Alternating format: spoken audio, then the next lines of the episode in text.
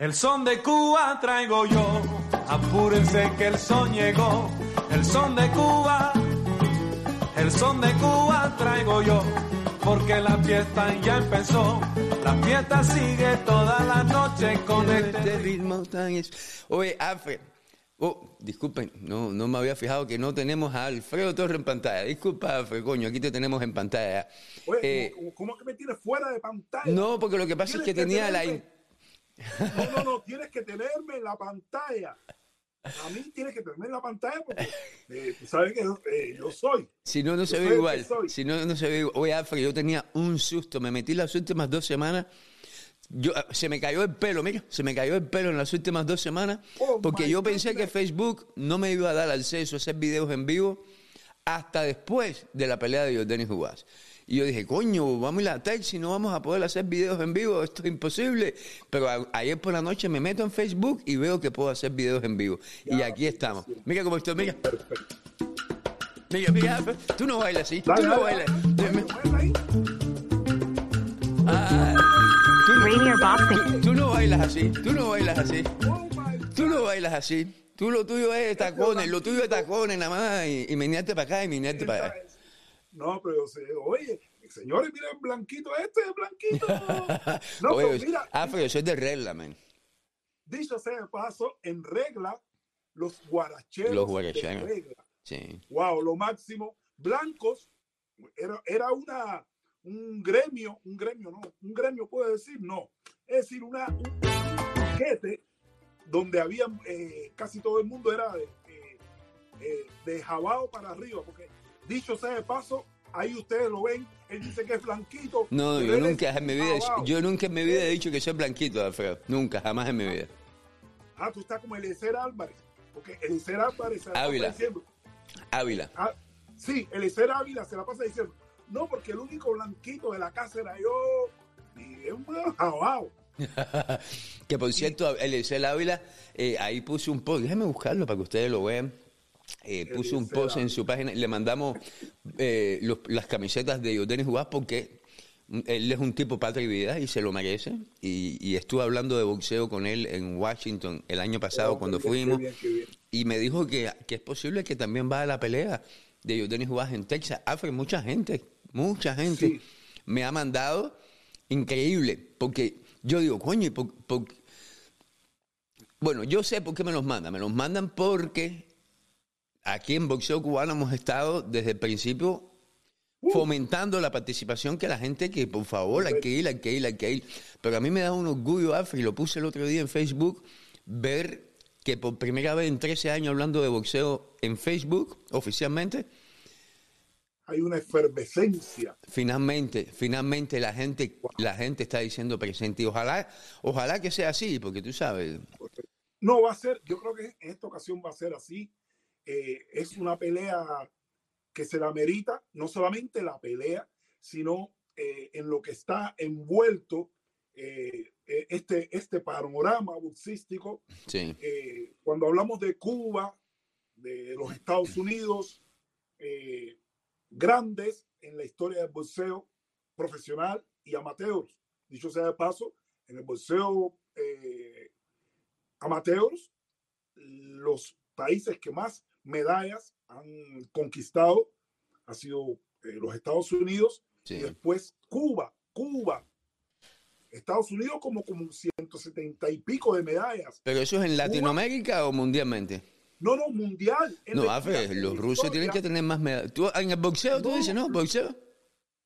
En boxeo. Ah, sí. ok, yo pensé que tú estabas hablando en total. Sí, no, no, perdón, no, te- no entendí bien. No, Sí, no, en boxeo, en boxeo. No, los rusos en la historia del boxeo, aunque han sido grandes como, como boxeadores, los, ru- eh, los rusos tienen unas 10 15 medallas de oro en la historia del boxeo olímpico, señores. Sí. La historia del boxeo olímpico comenzó en el año 1896. Es un dato que muchas personas no saben, Sí. pero comenzó allá en Grecia en el 1896.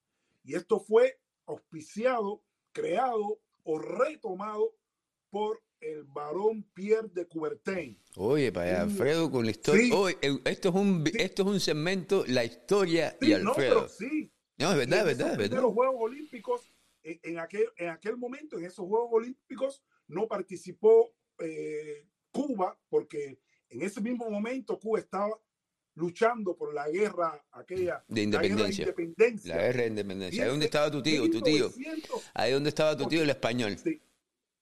Y luego vienen los Juegos Olímpicos de, de después de 1986 en Grecia, vienen los del 1900, del 1900 en París, que fueron grandes, luego del 1904 en San Luis, donde Cuba alcanza el tercer lugar por primera vez en la historia. Cuba, Cuba- déjame preguntarte una pregunta idiota Sí. porque yo yo de, de- yo eh, eh, No, no. esos conocimientos no los tengo, gracias a Dios tú los tienes. Antes antes del 59, Cuba eh, obtenía los resultados que obtiene después del 59 también o, eh, en amateos.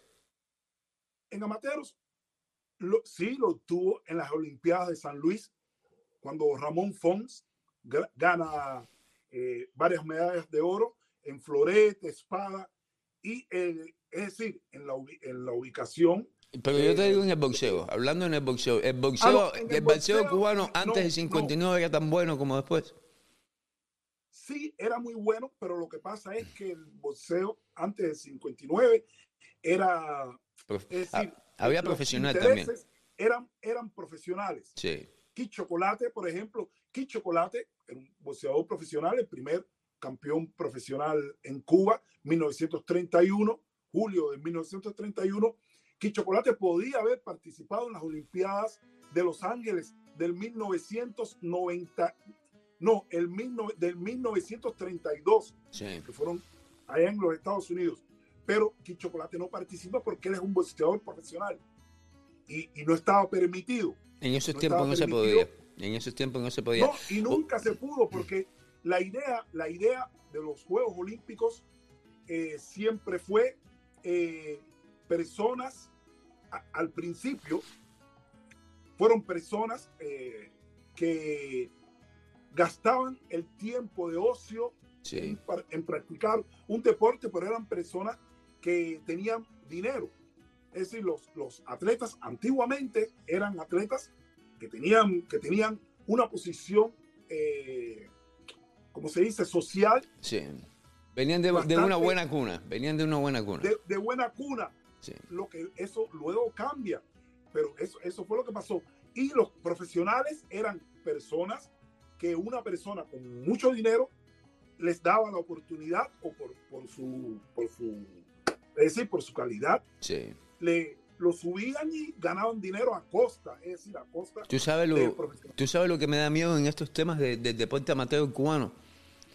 Sí. Nunca antes, por lo menos en lo que tú y yo tenemos de vida, después del 59, habíamos visto a tantos prospectos de buena calidad, de buena Oh, calidad, quedarse, optar por irse de Cuba y lo peor, no irse como se fue Rigo, que se fue a una edad, sí. que se, no, que se fue a una edad un poco ya más avanzada. Ah, no, no, no, no. Estamos hablando de niños. Eh, Kevin Brown, Henry, Ruiz, Oh, eh, sí, sí. el mismo Robesi lamentablemente tenía que haber sido un poquito, un poquito antes, pero todavía está joven, es un chamaco relativamente joven, pero eh, David Morrell es un niño prácticamente, el mismo, el mismo Joel Gómez, aquí en Pérez de la Torre, son muchachos, nunca antes, un niño bitongo, hasta, bitongo, don- sí. hasta donde yo sé, nunca antes habíamos visto esta ola de, de buenos talentos, Alfred, porque son muchachos que tienen talento. correctamente. Este, sí. este Kevin Brown se suponía que iba a ser el, el relevo de, de- de- de Andy en Cuba, Andy Cruz. ese va a ser campeón mundial. Déjame saludar, déjame saludar a Iván Escalona que nos está viendo desde Houston, eh, vía Facebook, nos está viendo El lambón, dile de mi parte a Iván Escalona que es un No es- lambón la- de la vida. ¿Lambón de quién, Alfredo? ¿De quién? A ver, dime ejemplo, De dime de quién. de la vida. Yo te puedo decir que yo conozco a Iván Escalona personalmente y es el mejor tipo que tú puedes conocer y aparte Mira. un tipo íntegro. No, hombre, lambón ni lambón. Sí, íntero, pero La- lambón. Lambón eres tú que tenías un pullover de sala y Sara no te lo mandó. No, eh, no, misma, con mi familia no te metas, mira.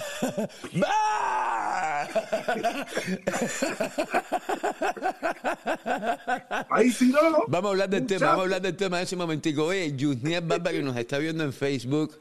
También eh, Daniel Fleita, tengo que mirar para acá porque los ojos no me acompañan. Daniel Fleita, Brian Zapata, Fidel Gonzalo y Luisito Zumba. Oye, Alfred, si se siguen yendo estos muchachos tan jóvenes, con tanto talento, ¿qué le, le depara los próximos 10 años al boxeo olímpico cubano? Porque yo sé que mucha No, gente no, dice, pues- es una cantera, si hay de dónde sacar. No, no, no, no, no. Talentos hay en Cuba, no es mentira. Y es verdad que los entrenadores cubanos saben lo que están haciendo en términos de boxeo olímpico y lo han probado. Pero si se van los mejores muchachos, eventualmente vamos a notar la diferencia.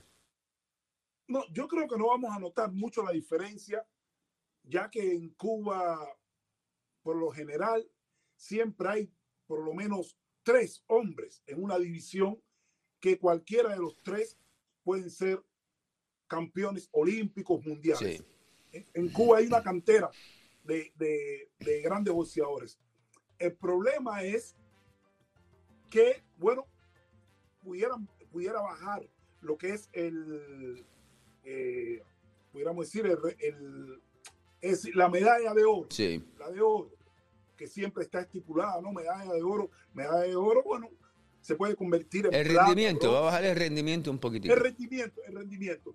Pero sí, yo creo que eh, es hora y estoy muy contento que, de que los boxeadores estén tomando esos pasos.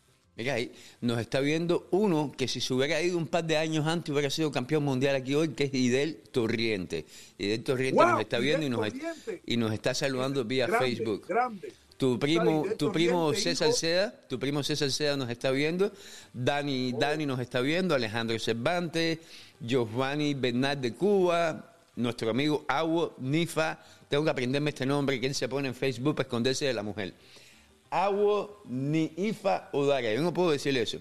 Y Ramón Cruz nos están viendo también. Oye, y de Torriente se hubiera ido de Cuba dos años antes, un, cuatro años antes, y hubiera sido campeón mundial garantizado en este país. No, no, y, y todavía yo creo que Idel Torriente todavía tiene tiempo. No, no, no, ya, ya estamos mucho tiempo fuera del boxeo. Sí, es que no está fuera del boxeo y no se lo ha tomado.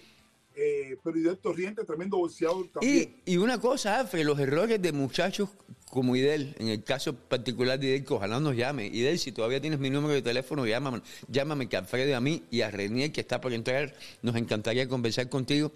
Eh, a lo, lo que ellos no entienden, que, que lamentablemente eso es una responsabilidad tuya, mía y todo, y de todos los que hablamos de boxeo. No, mía no, tuya. Bueno, tú hablas de boxeo también. Sí, pero no, pero no me digas que una responsabilidad mía, porque la responsabilidad. Bueno, cuando yo diga lo que voy a decir, Ah, tú ¿Qué nunca... quisiste decir? Aquí te No voy te a decir. bien. Aquí te voy. ahí, eso es que estás interrumpiendo, no me dejas terminar.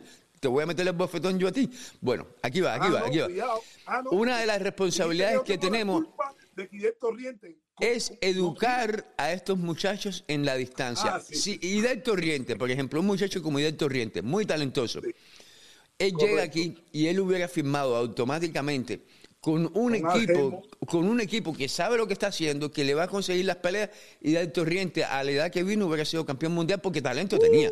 Tan- eh, talento tiene, eh, talento, sí. Uh. Tiene. Pero que le, pasa, le pasó lo mismo que le pasa a muchos, que lamentablemente Ah. llegan y firman con el primero que le pone un número delante que en realidad no lo puede hacer y le cuentan un, le hacen un cuento de, de- de- de- de- de Disney World y lamentablemente los primeros cinco años de su carrera se joden.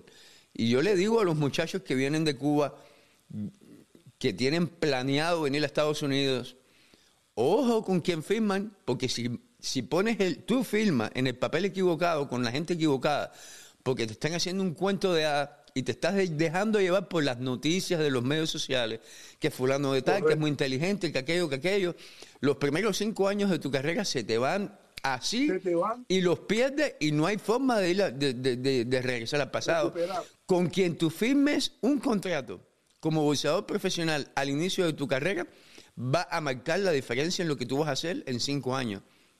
Ojo, Correcto. Por eso que yo aplaudo a alguien como David Morrell. Lo que él hizo, lo hizo bien porque llegó con la gente apropiada desde el primer día. Desde el primer día. Desde el primer día. Bueno, Pero bueno, otra cosa que podemos decirle nosotros a, los a los nuevos talentos, a la nueva gente que viene ahora. Y de, por favor, eh, te voy a mandar mi número de teléfono por privado y cuando estés en Las Vegas este fin de semana, llámame. Me encantaría invitarte a los estudios, conversar contigo en vivo, porque a pesar de que lo hicimos una vez hace muchos años, hace mucho que no hablamos y a mí me encantaría. Disculpa, Alfredo. No, no, sí. Dale, Diego, cógelo, cógelo, Chucho. Yo sé que ibas a tirar una pollita de alguien. No, no, ya se me, tú, tú me lo dejaste. Coño, dejaste en el aire. Pero bueno, sí, sí. No, no, muy bien. Lo que estás diciendo es perfecto. Y, señores, eh, hay que informarse antes, antes de firmar un contrato, aunque, aunque les digan, no, que yo tengo la, eh, mira, tienes que hacer esto y, luego te voy a dar esta oportunidad, esto, lo otro, lo otro, lo otro. Tienen que ver, tienen que buscar abogados, traten de buscar eh, eh, la, vía correcta para que luego no los amarren y los ahorquen. Porque eso es lo que pasa. El mismo rigondeado hasta el mismo Rigondeado estuvo ahorcado tres, cuatro, cinco años y no veíamos peleas y decíamos, no, que es que la gente le tiene miedo, es que el otro, es el manejo, señores, el manejo. Aquí en esta industria, esta industria es una gran máquina, la cual hay varias eh, eh, puntas. Golden Boy Promotion, Al Heyman, Top Run, este, Matchroom Boxing, eh, esas son las grandes compañías, las grandes compañías, las cuales realmente te pueden sacar hacia adelante. Hay otras compañías como, la de allá en Miami. no, no, no, no, pero ah, tú, tú, mencionaste a las compañías. ¿Por qué? Porque con quien tú firmes, con quien tú firmes, esa persona con que tú firmaste al final tiene que caer en esas compañías y tu bolsa, en... vez de ser dividida en dos personas, ahora tiene que ser dividida en tres personas. Correcto. Mira, mm. el mismo Oscar de la Hoya, Oscar de la Hoya, que es Golden Boy Promotion, cuando él estaba en su mejor momento con su compañía, Richard Shear, tú sabes. Tú, ya, claro, Richard Shear, alemán. Eh, eh, que ahora, está, metido en problemas con, con, con, con Provelon, con Provelon ahí en Saudi Arabia, pero bueno, es un tema diferente, sí. ¿Qué, qué fue lo que hizo Richard Chip? Se le fue con Jaime. Oscar es quien lo sube, Oscar de la olla lo sube y lo pone de manejador. yo no estoy de acuerdo. Yo no estoy de acuerdo. Yo digo que yo digo que Richard Chill hizo mucho por Oscar de la Hoya. Los dos se usaron. los dos se usaron. El nombre de Oscar, el nombre de Oscar ya estaba por encima. Y, y, y Richard Chill vino vino siendo una gente, una persona que acomodó varias cosas, negocios, pero cuando llega el mismo Spencer, Wilder, todos estos bolseadores a la compañía que estaban trabajando, promovidos por Golden Boy, ¿qué fue lo que hizo Richard Cheer? Por el 2 se los vende al Heyman. Es lo que, para que ustedes sepan, se los vende a Al Heyman. Y luego que hizo Al Heyman, gracias. Y, eh, como se dice, votó, dejó. ahí, pasaron varias cosas, ahí pasaron varias cosas. Antes de eso pasaron varias cosas que, que Golden Boy le sacó del negocio a Richard Schaefer, Richard Schaefer que Richard Schaefer es quien, quien prácticamente organizó todo lo que es Golden Boy hoy en día o fue en su mejor momento. No, no, no, no, no. Golden Boy los, lo organizó Oscar de la Hoya. Golden Boy dejó de ser Golden Boy cuando Richard Sheffer se fue. Eso te lo dice todo. No, no, no. Sí, pero el principio de, de, de Oscar, de, de, Golden Boy, lo, lo, organiza Golden Boy. Eh, lo organiza Oscar. de la Hoya con nombre. Richard Sheffer es quien está detrás. Es como. Y luego Richard. Sí, pero Richard Y bueno, ¿y dónde está Luego Richard Chef se, roba los, los, todos los atletas. Bueno, porque Golden Boy los manda, los manda para, para, le hace el contrato con, con Al Heyman y eh, eso fue lo que sucedió. y Al Heyman que le hace a, Richard Chef le da una patada por el culo, que hoy día está solo. Eh, Richard Chef, eh, tú mismo estás diciendo, tiene problema. Por eso, bueno, señores, lo que quiero decir, en fin, de, este, de esta situación que lo que está diciendo Willy es que presten atención con quién van a firmar, no Ojo, se desesperen. Muy importante. muy importante, busquen abogados, gente de confianza, pero no un amigo que te dice, no, aquí es donde es. Y todas estas cosas, ¿para qué? Para que al final eh, no pasen estas cosas y La- que te tengan amarrado a un contrato. El mismo Canelo Álvarez, tú, tú sabes la historia de Canelo Álvarez con Tutico, Saba, eh, Tutico y, y, y el mismo Oscar. Oye, Oscar se lo roba a Tutico. Y, pero, eso de que Oscar se lo roba a Tutico es entre paréntesis, porque según el mismo Canelo y el mismo Oscar de la Hoya, Sí, lo dice único que Tuto Zavala hizo ahí fue que le compró un par de tenis a Canelo una vez. Un par de tenis, más nada. Sí, pero Y bueno, cuando, y cuando yo me pongo a analizar lo que es- pasa con algunos boxeadores que están con Tuto Zavala, que yo conozco a muchos, yo no dudo que sea verdad, de que lo único que consiguió fue un par de tenis. sí, sí, correcto, Ok. correcto. Y ese es el problema que, lo, que yo, eh, ahí es a donde vamos. Tuto Zavala, una vez, un día, vio a Canelo inteligentemente, como un tipo de negocio que dijo, este, este chamaco puede llegar a algún lugar. Se le acercó, le hizo un regalito, le, le- le consiguió una peleita o lo que sea, y después lo demanda por millones de dólares sin haber hecho absolutamente nada por, por ello. Mi Sí, mensaje a los había mi- sí, mensaje a los que llegan aquí y se dejan comer el cerebro por los managers, los promotores, los consejeros, los que sean. Ojo, a lo mejor tú no ves los las consecuencias de lo que tú haces hoy, pero en cinco años cuando ganas un título mundial y empiezas a ganar billetes, te van a demandar y vas a pagar porque y, y- y toda esta gente que está al lado tuyo, a la hora de soltar el billete del bolsillo, no lo van a soltar por ti. No ya, te, ya te sacaron lo que te iban a sacar. Ojo, Ya. ojo con eso, es lo, es lo, es lo, es lo esencial, es lo principal. Muy importante. Pero tú sabes quiénes son los principales responsables. Los boxeadores. Hay boxeadores hoy en día que pelean peleas importantes, importantes entre comillas, entre comillas. Alfred, por menos de 300 dólares. Y algunos de gratis, que no les pagan, les dicen, tu pago es que si tú ganas, yo te voy a dar la oportunidad de firmar conmigo. Sí, Y ellos, correcto. en vez de decirle a los muchachos que vienen detrás, oye, ojo, cuidado con esto, que esto es lo que está, me está pasando, hacen así, por vergüenza, por el complejo ese de que no quieren que, correcto, no quieren que la gente en Cuba se entere que yo peleo por cinco pesos, se quedan callados y entonces el que viene detrás pasa por lo mismo, porque se come el cuento, se come el tupe.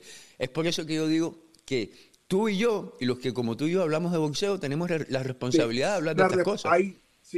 Volviendo al tema de la Sí. responsabilidad, tienes la razón. ¿Eh? Entonces, Te ¿tengo o no tengo la razón? Te estoy dando la razón. Porque la tengo, Alfred. Es como lo mismo, como, tienes, como con la cocina. la. Que te pasas Sí, la vida sí. diciendo de que tú cocinas mejor que yo, pero cuando. No, no, y no, entonces, sí después no. dice creo que es la foto. Después dice foto. que es la foto. Vamos a hablar en un momento determinado de la foto y los zoom que haces y la tecnología que usas para tratar de, de- de- de minimizar, para tratar de minimizar mi gran cocina. Oye, eh, ahí nos está viendo nuestro amigo Angelito Barrera, que nos ve de, de Florida, un excelente cubano. Lo quiero mucho, así como a Iván Escalona. Hola. Y, y- y ahí está, no voy a- es más, no voy a leer ni su comentario. Ya me no el gordo este. Ya, el ombligo ya me encabronó. Eh, Capri Pineda, dice Capri, espérate para poder leer, mi, porque mi primo, Dice, como le gusta a Alfredo hacer el show con, so- sin Renier Blanco y sin Anderson Pérez. Oye, lo- lo- todo el mundo estaba invitado al mismo tiempo. Yo mandé, todo No, ellos no están aquí porque no pueden todavía. A lo mejor No vayan unos minutos llegan. y nosotros comenzamos y hablando un rato también de, del boxeo olímpico, de las Olimpiadas. Nos quedamos por las Olimpiadas. ¿Por qué número nos quedamos por el 1932? Ah, es que tú tienes Sí. planes de llegar al presente. Sí. no, sabes, yo me sé desde niño, Sí. desde niño, toda, prácticamente todo el abanico, toda la, eh, la historia olímpica, Sí. yo me la sé, siempre la he tenido eh, y, y- y competíamos. Cuando yo estaba en sexto grado, ya en sexto grado, yo con mis amiguitos ahí en la escuela, Sí. allá en Santo Suárez, eh, re- eh, coleccionábamos eh, filatelia y entonces competíamos. Eh, 1972, Múnich, 1970, y- eh, 70 y- es decir, hacíamos pruebas de, de quién sabía más de lo que de la historia olímpica. Y yo sinceramente me sé la historia olímpica desde Hitler, desde 1936, que fue en Berlín, en Berlín, sí, 1936, los Juegos Olímpicos de Berlín, organizados por Hitler, unos Juegos Olímpicos espectaculares, los más eh, rígidos y bien encasillados, donde casualmente hubo, eh, esa fue la antesala, la antesala de la Segunda Guerra Mundial, los Juegos Olímpicos de... ¿Por qué? Porque Hitler, antes de esto, él, ellos estaban vetados, no podían participar en los Juegos Olímpicos pasados.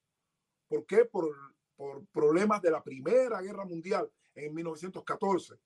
Luego, Hitler, ¿qué es lo que hace? Alemania, no Hitler, pero Alemania eh, fue vetada de aquellos Juegos Olímpicos.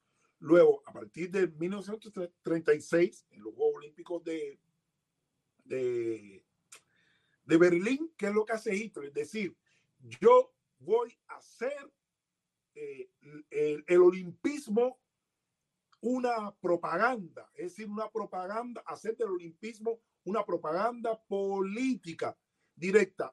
¿Cómo? Dándole a demostrar al mundo que la raza árida, es decir, ellos somos la raza superior, basándonos en la idea del varón de Pierre de Coubertin en los Juegos Olímpicos y, y antiguo, que era altos, fortus y sitios, altos, grandes y rápidos. Y entonces Hitler, eso fue lo que hizo en los Juegos Olímpicos de 1936, vetar y no dejar participar a ningún judío, aunque fuera un, fuese un judío alemán, el primero en, en la división, por ejemplo, Hitler decía, no, no, no, no, en estos juegos solamente alemanes de pura cepa. Y aquello fue eh, un desastre en lo, en lo que es, en lo, eh, eh, es decir, en, en, en, lo que se trata de racismo, fue un desastre. ¿Por qué? Porque dejaron muchos atletas que eran los primeros, la primera figura, y no la llevaron simplemente por ser judíos. Bueno, eh, eh, buen dato y es un dato histórico el que nos están mencionando. Histórico, no, y vamos un dato a seguir. histórico que luego, Va... un dato histórico que luego Stalin, Stalin lo llevó a cabo. Ese sí. mismo dato histórico, Stalin retomó, porque la URSS, la Unión Soviética también tenía problemas. ¿Y qué fue lo que hizo la URSS? Cuando pierde Alemania en la Segunda Guerra Mundial, dijeron, Stalin dijo, tenemos que hacer lo mismo que Hitler.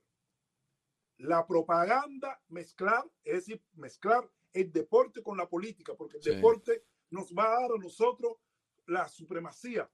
Es decir, que nosotros somos los mejores en una guerra fría, en una guerra fría, porque los Estados Unidos nunca participaba en lo que, eh, es decir, participó en las guerras, en la guerra mundial, en la primera, en la segunda, participó, pero de una manera eh, no directa, como Alemania.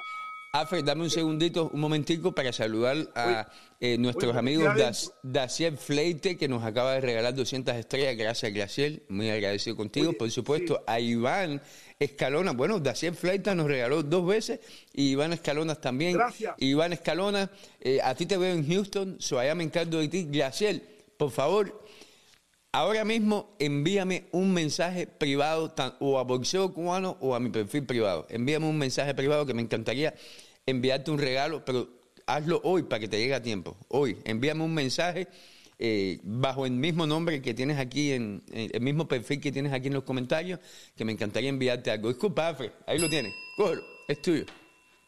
Bueno, sí, y bueno, y hablando de la propaganda política, que por eso muchas personas dicen hoy día, no, el deporte no tiene nada que ver con la política, pero sí tiene que ver con la política.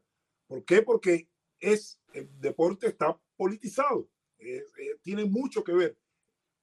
¿Qué fue lo que pasó en los Juegos Olímpicos del 1936, cuando Hitler los organiza en Berlín, que fueron juegos impecables? Jesse Ower, un norteamericano que gana en 100, 200, 400 metros. Y cuando este norteamericano negro, hijo de esclavos, va a, la competencia del salto largo, los generales de Hitler le dijeron, oye, no, eh, vámonos. ¿Por qué? Porque Hitler ya estaba súper incómodo con que un moreno estuviese ganando eh, tantas disciplinas y no uno de la raza árida. Aunque Hitler, el problema de Hitler no era con los negros, el problema de Hitler, todo el mundo sabe que siempre fue con los judíos.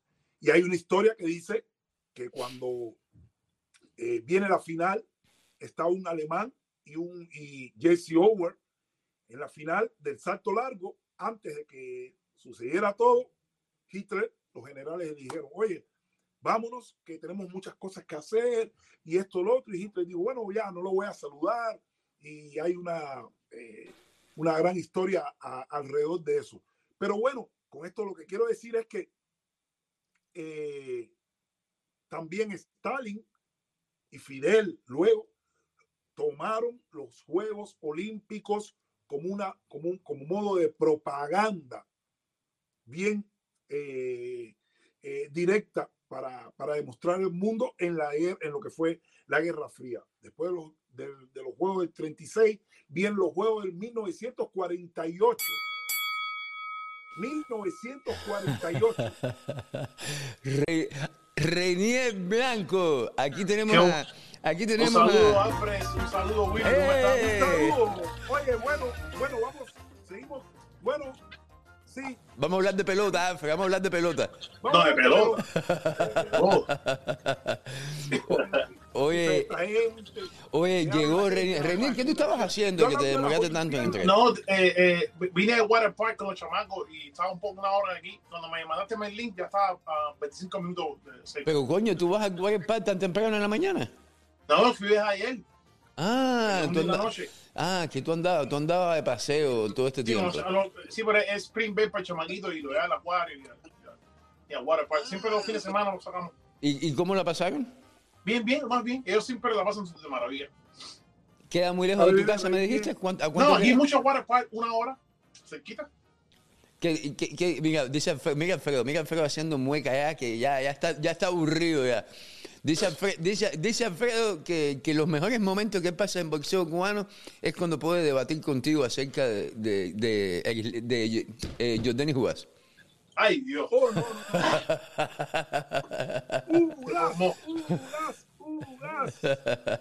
Oye, no, no, no. Mira, hablando Oye, de- tú tienes que ser transparente. No me digas ahora que jugás, que jugás. Tú deberías ser, eh, Spence, eh, Spence. Vamos. No, no, no, no, no, no. Yo siempre lo he dicho. No, no, yo siempre he dicho. Yo siempre lo he dicho. Ni Spence ni Ugas son boxeadores de mi, de mi preferencia, ninguno de los dos. De- Oh, Desde ya. mucho tiempo. ¿Por qué no son? El boxeador mío en esa división se llama Terence Crawford. Y siempre lo he dicho de- desde mucho tiempo. Ahora, apoyando, apoyando Cuba, apoyando a mi tío Ismael Antonio Salas. Entonces, claro que tengo que decir Ugas, Ugas. Pero eh, normal, no, no es que es transparente. Pero bueno, oye, oye, yo, yo estuve conversando ayer con, un, con alguien que sabe mucho y que no, no prefiere, prefiere mantenerse en el anonimato. Y no es mentira, Reniel. En papeles, por lo menos, Spencer es el favorito. Para la promoción, Sí, Spencer es el favorito. En las apuestas, Spencer es el favorito. Y, y yo le doy que yo hasta yo entiendo, porque yo pienso como tú, como cubano, este es el momento que tenemos que estar unidos. Hay que ir con UA, aunque, aunque, aunque perdamos. Y, y- y la gente te diga, viste, no sabía, no sabe lo que estás hablando, perdieron, eso se sabía. Aunque pase lo peor, que ojalá no pase, y yo pienso que podemos ganar. Eh, Tenemos que estar con UA. Pero yo le doy crédito a Alfredo como, como alguien que ve boxeo, que es fiel, es fiel a su.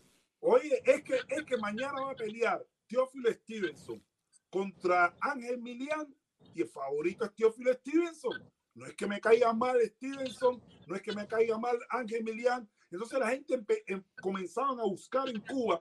No, pero el problema es, el problema es que esto, que lo otro, que si la costilla, que si esto. Una pelea bien competitiva. vamos a ser reales. Entonces, eh, eh, no estamos yendo solamente por la parte de que si eh, fulano, que si el ojo, que si esto, que si la inactividad.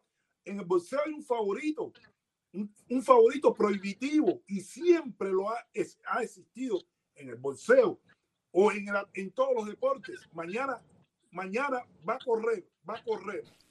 eh, ¿Cómo se llama este? Usain Bolt contra Tyson Gay y, y todo el mundo va a decir, oh, el favorito es Usain Bolt. Y la gente, no, sí, pero bueno, le duele la cabeza y Tyson Gay. Claro que todo el mundo puede ganar.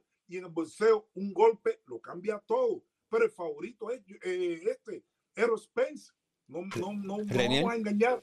Mira, yo, yo, yo Es veo más que la, la, la gran media está como, eh, ya lo han hecho varias veces, como que miran a Eugenio igual que él está muy por debajo, pero eh, es Sí, fácil de es la buscar las conclusiones sobre No, mira, No, escucha, escucha. Mira la es pelea de realidad. Spence con Sean Porter y mira la de Ugas y más o menos esa es la única pelea que tú puedes sacar conclusiones. Más o menos, ok. eh, Y, y puedes ver que Sean Porter le hizo tremenda guerra a, a Spence, que si no fuera por el knockdown, ese, Spence casi lo la, la pelea la hubiera ganado. Y Spence casi lo noquea. No, no, quedó nada más, nada más lo tumbó. Lo tumbó Ya, y ya más Casi nada. lo noquea. Casi Y como mismo, y como mismo Jordan igual le metió un golpe y tumba a Sean Porter y le robaron la No, pelea. uh, fu- bueno, ok, apreciación, golpe de apreciación. Estoy hablando Ujú. realmente. Y entonces, eh, eh, eh, el mismo, eh, ¿cómo se llama? Porter boxeó a Ugas cuatro asaltos. Cuatro asaltos. ¿Boxeó qué? Ay, por favor. Eh, bol- tú puedes bolsar a una persona siendo efectivo. Pero ese hombre, digo, eh, la, la mayoría de los golpes que tiraba Champore no conectaba. El que estaba conectando, oye, compadre, eso fue en la casa de Champore y el público le estaba haciendo, estaba como que que- decepcionado con Champore porque se Lo vio lógico que, que lo boxeó. Mira, el que conectaba más, las bombas era la bro. tarea- Ok, me voy a la, a la tarea de buscar. Y si no, búscalo ahora mismo Sí. ahí, Willy. Dime. cuando termina la pelea de Sean Porter contra Jordanis Ugas, las palabras de Jordanis Ugas en el camerino. Jordanis Ugas dice así textualmente, yo pensaba que me iba a atacar, yo pensaba que él iba a eso y no lo hizo y me complicó como cuatro asaltos que yo, yo no sabía lo que iba a hacer. Y después yo dije, pero si yo pienso que me va a atacar y no me atacaba. Y entonces lo boxeó. Men, por primera vez yo vi a Sean Mm. Mira, hacer pasos Eh, eh, laterales. eh, en, en la vida real él salió a bolsear y es cierto, pero si te fijas bien en la pelea, desde los primeros rounds, Champore trató de intimidar a ah, vaya, el primer round, y Eugenio Ugas no lo dejó que la, intimi- la intimidación no le funcionó, porque Eugenio Ugas No, siempre le, le respondía Ugas golpeo al cuerpo. Y a dijo, voy a, a partir del pero no asalto, dejó. del asalto número 5, 4, 5. Ugas podía haber ganado esa pelea si desde el principio hubiese salido de la manera Ay, que luego. La única Sí. persona que vio a Eugenio jugar perder contra Champore eres tú. Ni los mismos No, fanáticos yo de Champore jueces. vieron ganar a jueces. Champore. Y los jueces. Ay, por favor, por favor, los jueces. Los No me jueces. llaman, por favor, men. Una Eso, pelea, ay, una Alfredo, hay que, que estar ciego. Y, y el golpe ese que le quitaron al final en el 12 round, eso fue un atado. Y dijeron, no, dice No, que fue un un resbalón, resbalón. fue un resbalón. Un Ay, resbalón. ¿qué, qué resbalón ni resbalón, fue un golpe que conectó. El impacto Un hizo que resbalón. resbalara, pero el golpe vino. Nadie, se, nadie resbala por gusto. Bueno, para eso hay un referee autorizado y vio el resbalón y dijo, un Oye. Alfredo usa las reglas cuando Estoy está- buscando, estoy buscando el video que me dices, Alfredo, pero no, no, no, no lo encuentro. No. Ese video no existe, eso lo, inve- eso lo inventó el mismo Will. Ok, ok. ok. Estamos hablando cosas. Mira, yo estoy- estoy buscándolo. Jordan jugaba con Champ Pata after the fight. Y Jordan jugaba, eh, mira, Jordan jugaba con Terry Crawford. Dennis, you fought Eh.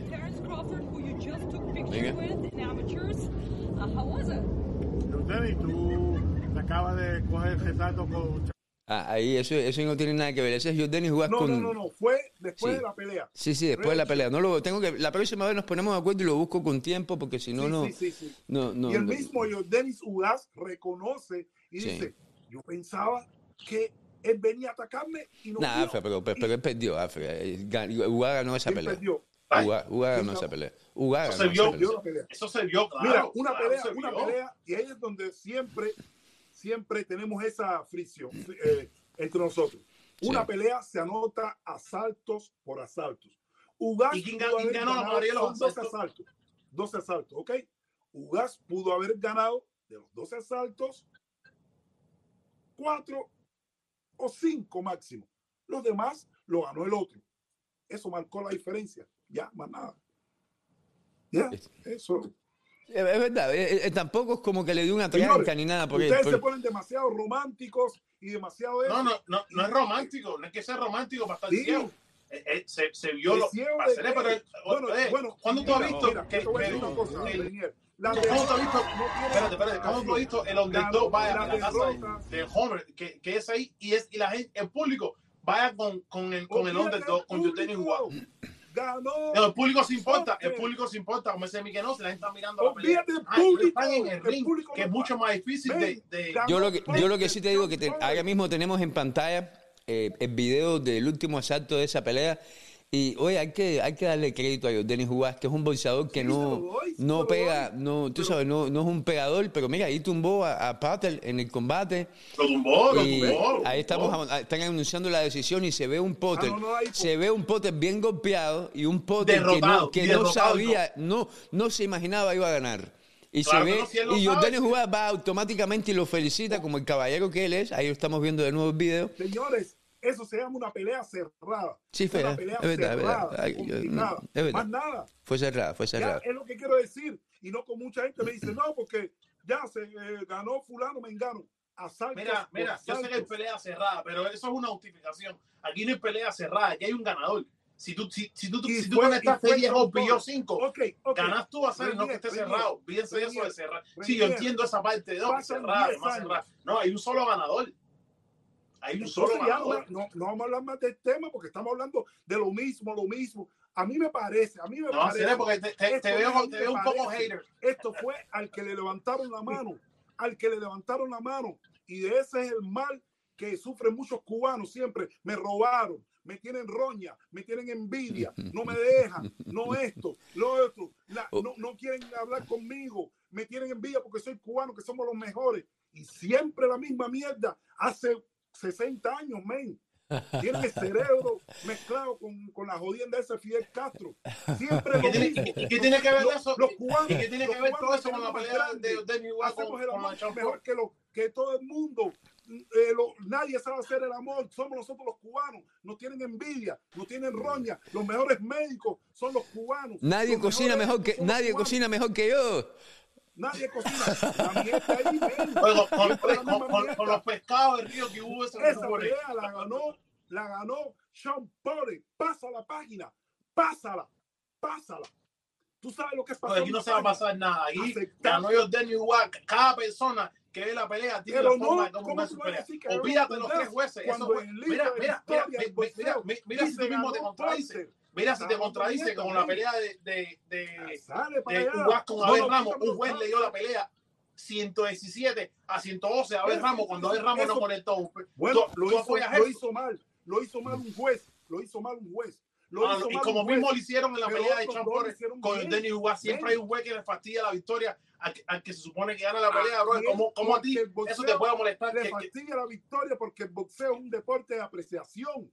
De apreciación. Hay- ¿Tú mira, apreciación, pero también hay una Tú- regla que lo que tú estás viendo no lo veo yo bro. y no lo está viendo el otro. Oye, tú lo que, mira, No lo está viendo el es otro. más, Siempre la misma eh, bobería que los no, cubanos. no, no, cubanos- no, sí, tú lo- los cubanos. oye, oye, te- tú, me, tú me estás sonando un poco hater ya, bro. ¿Qué- qué lo mismo pasa con Canelo. La gente que si, que, que si el golpe fue falso, que si eso es falso, que si todo es falso, que si esto es falso. Alfred, Pero- tuviste- pero ¿quién está hablando de eso? ustedes tuvieron la oportunidad de ver el documental de Showtime eh, este fin de semana, el sábado, eh, de Jordan Juárez y Spencer. Es el primer capítulo, son tres capítulos creo que van a, tienen, pero ¿lo viste, Alfred? Muy bueno, muy bueno. muy Te- bueno. ¿A ti te gustó? ¿Tú lo viste? Sí, sí, co- eh, muy correcto, muy bueno. Voy a- lo voy a analizar, so, quiero saber si lo viste de verdad. Sí, sí. Renier, El, el primero. Ya lo Sí. lo vi. Ok. eh, Oh, sí, ah, lo vi, lo vi. ¿qué, le- qué les pareció a ustedes el primer capítulo de ese show? Bueno, pregunta a Reina. Renier. No, dale tú, Alfred, dale tú. No, bien, como siempre lo hacen 24. ¿Cuál fue el mensaje? ¿Qué mensaje tú interpretaste en ese primer capítulo? El mensaje fue lo, que se vio ahí en el primer capítulo. Alfred, tú, Jugar, Alfred, tú no, no tienes que Alfred decir, no si, lo- si no lo viste, es mejor que digas no lo viste porque lo voy a analizar y no quiero No, que hables sí por gusto. vi. No, sí lo vi. Te digo, lo voy a decir, lo, lo digo yo, entonces comienzo yo. Te digo cómo yo lo analicé. Cada uno entrenando en, su lugar. No, no, te- lugar. no, no, no, no, no. Eh, Alfred, tú eres un tipo. Si hay alguien que en este, que, si hay alguien aquí en este, en este medio de boxeo cubano que tiene que saber lo que está hablando en temas de mensajes de televisión, tiene que ser tú. Porque yo trabajo en marketing, que es mi, que es mi trabajo, Sí, pero, pero mensaje- mira, mensaje mira, te voy a decir cómo comenzó. Te voy a decir de cómo comenzó. Te voy a decir cómo comenzó porque tú no lo viste. Estoy convencido ya que no lo viste. Cuando comienza el show, cuando, ok, cuando comienza el show, vemos a un Spencer en botas de goma, sin prácticamente en calzoncillo, en una finca llena de tierra por todas partes, bien, bien humilde, bien humilde. Dije finca, ahí no hubo caballo. Ahí lo que se, lo que se vio que fueron eh, chivos, una cabrita. Vemos, el show comienza con un Spencer en botas de goma caminando en un lugar que se ve que, no- que es una finca grande, pero que no se ve que es nada pretencioso, no es un lugar muy... Vaya, que no se ve que es un... que, que- que- que vive como Floyd Mayweather, un ejemplo. Pero, pero en su finca alimentando con un pomito de leche una cabrita de lo más bonito. Un, un- un Spencer bien humilde, bien noble, bien... Ese fue el mensaje de Showtime. Pero si él lo es, él es humilde, Spencer es bien humilde. Compadre, humilde, eh, eh, Spencer estaba manejando un carro de 300 mil dólares a 125 mil millas por hora, especulando, No, como eso siempre no es está haciendo en, to- en todos los videos que hemos visto de TMC de no Spencer, en todos los no videos que hemos visto de Spencer en TMC, no en los. Alfredo, al- 160. dame un segundo, dame un Un segundo y te, dame un segundo y te dejo hablar. Alfredo, dame un segundo. No, yo no soy policía, yo fui, no yo fui, yo fui, yo no daba a ti que yo era US Marshal, yo no tenía nada que ver con la policía. Video donde, Gamboa dice, no, yo iba no sé cuántas millas. Hay mucha gente que manejan irresponsables a A- muchas millas. Alfred, el video es un eso- ejemplo eso no- de mucho. Gamboa se estaba no. manejando a 80, mi- a a 100 millas por hora en Cuba en una moto, también Men, estaba especulando. Ferrari, También estaba especulando. Ferrari, Lo está manejando a una velocidad y se, y se accidentó. Especulando, Alfredo, que- especulando. Spencer- Si tú ves todos los videos-. No, Alfred. un momento, un momento, un momento. Ok, te voy a dar un momento para que es después me lo des tú a mí. Siempre ahí con su familia, habla tranquilo, un, un chamaco humilde de siempre. Tú puedes mirar de los amateurs a Aero Spencer cuando a veces en entrevistas y con, con Gervonta Davis, con, con el otro, con todo el mundo rodeado y sobresale la actitud de Spencer, siempre un tipo bien humilde, Ya, no como Gervonta ya te entendí, ya te, ya te escuché. Ya te escuché, me vas a escuchar tú a mí ahora. No, pero que me está diciendo. Ya te, ya, porque- pero porque- déjame decirte algo, ya te escuché, te puedo hablar yo. dando una, una leche, una cabra, eh, esto, lo otro, y, yo sí vi, yo sí vi el 24-7 de, de Spencer y eh, está ahí. Te puedo, te puedo hablar ahora. No, habla lo que tú quieras. Entonces ahí voy, ahí voy. por- En los videos deportivos de TMC, que es la página web en Estados Unidos que se dedica al chisme tanto deportivo como de la farándula, hemos visto muchísimos videos de Spencer curdeando con una pila de amigos que no tiene nada que ver, no tiene nada que ver, mira, pero en el igual, contexto. Yo puteo, yo y no soy un tipo. No, eso no quita humildad ni nada. Me, me estaba Oh, tomando eh, una eh, vodka eh, Alfred, Alfred, el punto es, cerveza, está no cómo con- Escucha, con eso, escucha, señores. escucha. Ustedes están. Alfredo, mira, escucha, todos eso- los eh, cubanos, esa parte. los- eh, no sé, mira, No, bro, René, se ya lo- lo- Ya- dime, Alfredo, déjame sí, cómo Sultán está presentando a cada boxeadores. Entiende ese punto. Aquí nadie está hablando. Aquí cada boxeador o cada persona hace lo que le dé la gana con su dinero, lo que sea. Por si no es como ellos me está que, que siempre. Porque, manejó la Eh, velocidad no es un tipo no es un tipo eh, humilde Eh, pues, no humildad no me mira. no me jodas. Oye, oye, oye, mira, este es el punto, bro, que cuando te ponen en Showtime tratan de ponerle a este hombre como él siempre ha sido humilde y, no estoy diciendo que no sea humilde, Sí. él lo puede ser, estoy diciendo es como eh, la diferencia entre ambos, están poniendo como el, la, la, la, la persona que es la, el dulce, bueno. Exactamente, es Showtime a está- como Sí. el villano. como el pretencioso el en el show. Que a pesar de que, de que eh, Giordani Juárez no es un tipo pretencioso y no es un tipo, un show-off, que no lo es, porque el que lo conoce, y yo tengo la suerte que lo conozco, sabemos que no lo es. El que vea el show, que no conozca de boxeo y que no conozca ninguno no de estos dos, el que no lo conozca, piensa que el pretencioso es Juárez y que el humilde el es. Spencer, cuando es todo lo contrario. Cuando esto, ese fue- esa fue mi impresión en el primer show. Y eso no es tanta culpa de los bolseadores como ese es el mensaje que Showtime quería mandar. Eso, ellos cuando comenzaron a filmar el video de este cu- documental, lo hicieron con esa idea. Eh, le dicen a Spencer, vamos a filmar aquí, vamos a hacer esto aquí, allá. Y ese fue el mensaje que ellos mandaron en, en el primer capítulo. Vamos a ver el segundo, a lo mejor ver el segundo es un poco No, diferente. gracia, me da gracia esto porque Errol Spence es una persona, a él le gusta show up lo que Sí. tiene y lo ha hecho varias veces. Hay miles de videos en las reglas y no ponen nada de eso porque le gustan los relojes. Eso no tiene nada malo. Aquí, esos son los logros que han tenido y eso está bien. Si no es como Showtime te dice, mira, este es el tipo que trabaja con vaquitas, caballos, etcétera, Sí. y no lo Ujú. ponen a él como los caenones. Sí, no lo- con ponen sus como- cadenas, como, con su- como ponían a Floyd Mayweather. A él como ponían a Floyd Mayweather. el que le hacen eso es aquí a Jordan Juga. A Jordan Juga. Con el paparate en ropa, Ajá, con- con los relojes. Bien, vestiditos, sentados como eso. que hagan- te- yo, yo no estaba ahí, yo no sé. A lo mejor vaya, yo estoy equivocado.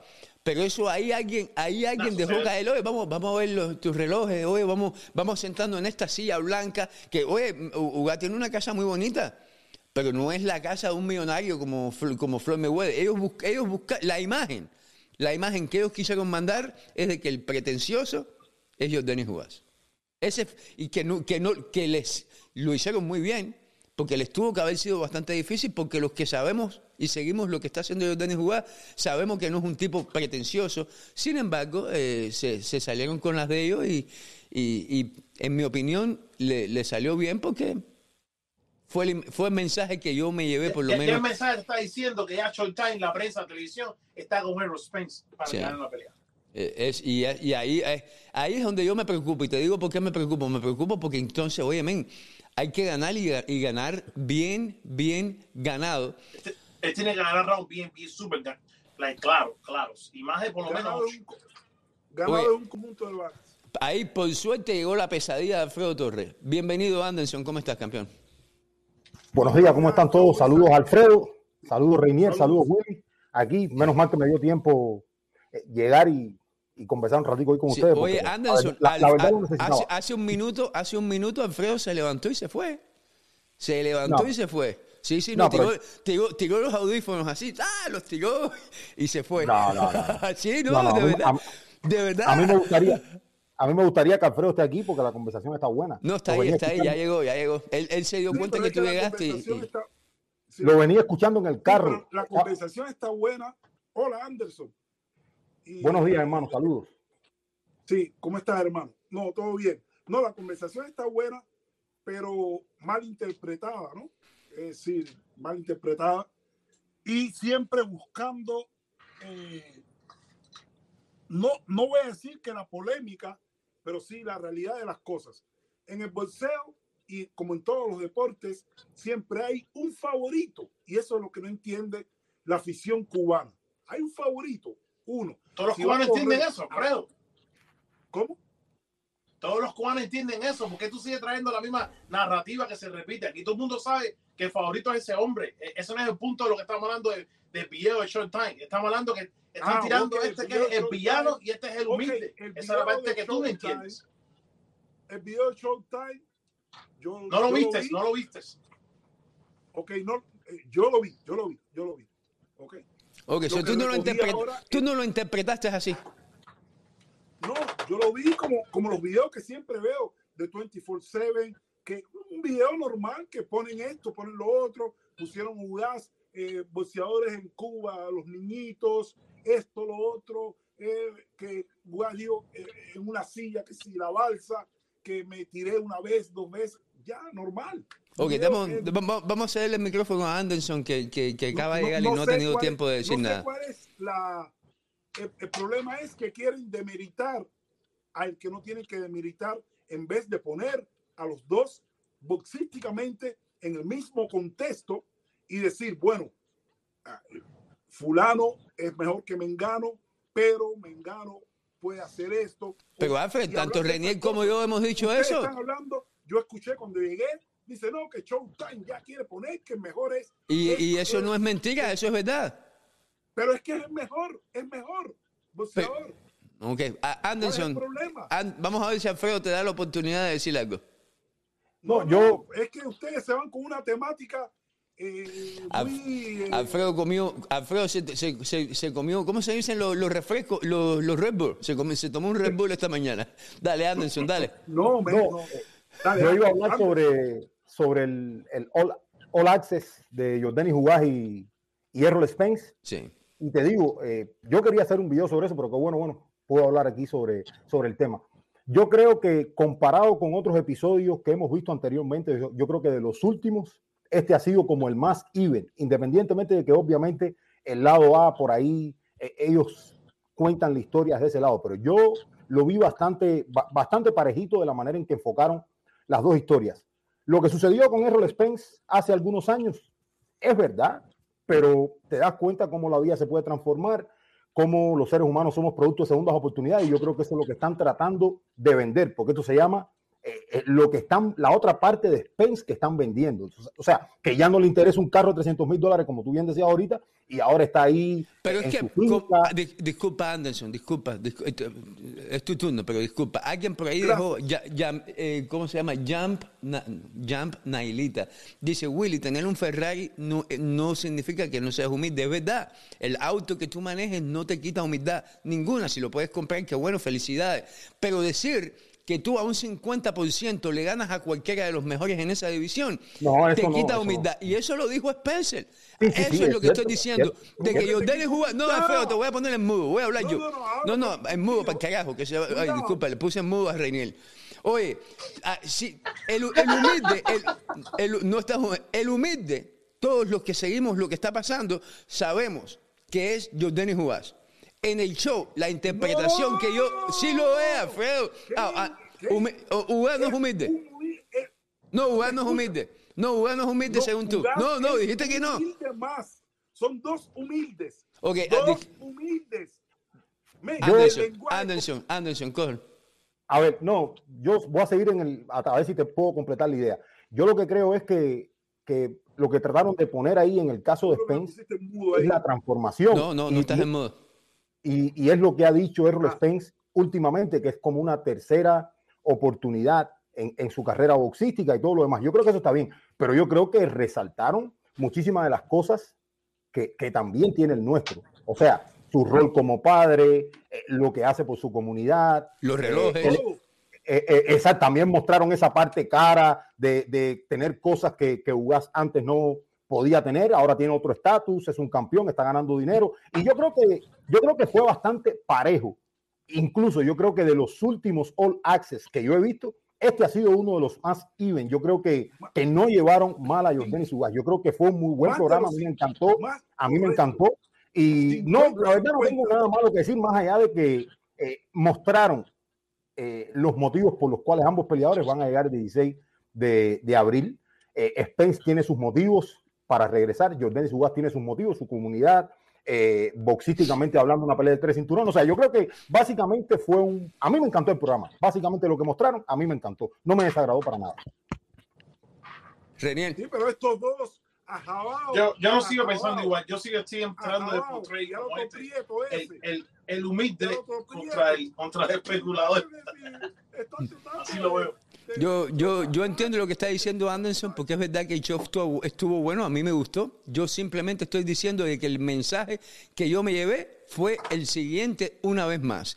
A Jordan Jugás lo muestran enseñando relojes que no tiene nada que ver y no es malo. Porque lo quiso Pero yo, ti- pero, pero es que yo te... Quiso enseñar los relojes. ¿Y por qué no muestran más o menos algo parecido con Spencer? A Spencer no, y, y las imágenes las tienen. Las imágenes las tienen. ¿Por qué no lo hicieron? ¿Por qué no lo hicieron? Spencer- Posiblemente. Señor, no defienda más a Spencer, no defienda Mira, más a Spencer, mira, tú tienes que estar con. Ugas. Oye, usted tiene que, eh, te toca defender a Ugas como cubano para esta pelea. Byron Line, te toca. estás loco. Estás defendiendo a Spencer, ya no lo defienda más, man. No lo defiendas más. Oye, las imágenes Showtime las tenía de, Wa- de, de Spencer mostrando los carros, mostrando relojes, pero no lo ponen porque no estaban buscando igual, igualdad. El mensaje era decir, Spencer es el humilde y cuando gane su pelea, aunque sea por robo, por robo, la gente tiene que estar contenta. Eso es lo que va a pasar. Ese es el mensaje de la televisión, en la Ah, política, en la ok, farándula, ok, en todo lo demás. Tú te parcializas, tú te Willy, ahora te hago una parcializas pregunta. y dices que va a ganar por robo. Que Aunque, no, no, aunque, aunque, dije aunque, la posibilidad existe, Y- y- Y, aunque. tú dices que Spencer, que Errol Spencer Jr., una gente, un caballerazo, no es un tipo humilde. No, yo no digo que no sea humilde, digo que en el show lo ponen como el humilde y a West no lo ponen con la misma humildad Oye, que pusieron a Spencer. Willy, Willy, dé- déjame hacerte una pregunta, hermano. Anderson. Mira, mira, mira, tú sabes lo que pasa. Anderson, de- de- También, Renier, deja- a- a- que Anderson humildad- diga algo, coño. humildad- Espérate, espérate, lo voy a decir ahora. Los cubanos, como tú y como muchos, piensan que humildad es sinónimo de pobreza. Y ahí es donde se equivocan. Que tiene que ver que él enseñe algo. Eso, eso No eso tiene nada que ver, No, Alfredo, no tiene, ese no es el Entonces, ¿qué punto, ese no es el punto, señor. El punto es de que el mensaje que envía, el mensaje que envía es que a al que le importa enseñar y a. Spencer no porque no tenía nada. Compadre, un oye, reglano, un reglano, un reglano sin zapato ahí, jodiendo, corriendo por el parque. No, todavía ando sin zapato, amiga, todavía, amiga, todavía. Y, y, no, no, men. No, Anderson, ya te toca a ti. Una cosa es la humildad, otra cosa es la pobreza. La, Alfred. la pregunta, la pregunta que yo te iba a hacer, ¿no? Era la siguiente. O sea, vemos a dos peleadores que al momento de llegar a esta pelea, o sea, todo lo que precede la pelea, No, vienen con historias distintas. Y yo creo que eso se trata el, el, el All Access, mostrar las historias de ambos. O sea, yo creo que si muestran la nueva vida de Spence, yo creo que es porque más allá, yo, yo entiendo que hay lenguajes subliminares y cosas que ellos quieren mostrar. Yo no estoy en desacuerdo con eso. Ahora, son las dos historias que han vivido en los últimos dos años estos dos peleadores, ¿entiendes? La de Denis Jugás, éxito, su comunidad, lo que viene logrando. Sí, pero, eh, sí, lo- pero lo ha cuando logrado. eso, disculpa Da- Dame un segundito, dame un segundito, Renier. Sí, sí, Dame un segundito. Dame un segundito. Y en el caso de Errol Cállate, Spence, no cállate. sé qué hace cállate. tras cámaras, no sé qué hace tras cámaras, pero eh, hemos visto un Spence diciendo constantemente, más allá de si es humilde o no, que tiene una segunda oportunidad, una tercera oportunidad en el deporte. Y yo creo que si se ha alejado de cosas que antes le hacían daño y estaban trastocando su carrera, yo creo que el cambio es bueno y eso es lo que están mostrando. Ahora, eh, ya valorar si alguien es humilde porque mostró o no mostró, yo, esos son temas que la verdad a mí no me interesan mucho. Yo lo que sí puedo poner sobre la mesa es de la manera en que yo vi el enfoque que le dieron. Yo creo que son dos carreras que dos años antes eh, han tenido eh, situaciones que fue lo que mostraron ahí, ¿entiendes? El caso de Spencer, el accidente, cómo está pensando ahora, y en el caso de Jordanis Jugás, todo el éxito que ha tenido en los últimos dos años, ¿entiendes? Básicamente yo me quedo con eso. No, no, estaba diciendo Ya. así, eso está bien, pero el problema es que eh, sí, eh, eh, nada más ponen los dos años la carrera a él, pero eh, entonces también deberían ser más o menos los, los últimos años sobre la carrera. ¿Qué dice, qué dice Alfredo? ¿Qué, tú, qué, qué, qué, qué dices? No, tú estás cambiando. ¿Qué, qué, qué, No. qué, qué, qué? Eh, yo soy gago, No, hacer, no, eh, eso es un defecto que yo tengo. Alfredo, te van a echar una luz, tú no te puedes burlar de los efectos físicos de la No, gente. no, no, no, espérate. Pero yo llevo mucho aquí cuidado, soy gago, bro, eh. pero tú sí hay una muela que no deja que la gente hable. So, y tú estás diciendo que, que na- nada más estaban poniendo los últimos tiempos, los últimos años de Errol Spence. También deberían hacer lo mismo con, con Dennis White. Y Dennis White empezaron a hablar que si cuando, cuando a Mateo, que si de niño, que se vestía bien. Y, y, y con Errol Spence, no, nada más soltaron un paso del accidente. a- no, el accidente no, de la victoria hacia ahora. Pero nunca hablaron tampoco Ok. como él era hace dos años atrás, que era un fiestero, un borrachín y andaba con tremendas, eh, tremendas farándulas. Eso, ¿Quién eh, era el especialmente en las redes sociales. Yo eso no- hablaron. Yo, la- yo la verdad no vi que, que llevaron mal a Ugaz, porque yo creo que poner todo lo de Ugaz cuando era niño, de la manera en que llegó, de la manera en que vestía, sus éxitos, o sea, yo creo que hay mucha gente, hay mucha gente que necesita eh, conocer la historia de Jordanis Ugaz y qué mejor lugar que ese All Access para plasmarla y que todo el mundo la, vea. O sea, yo creo que eso está bien. Yo no le veo ningún problema a eso.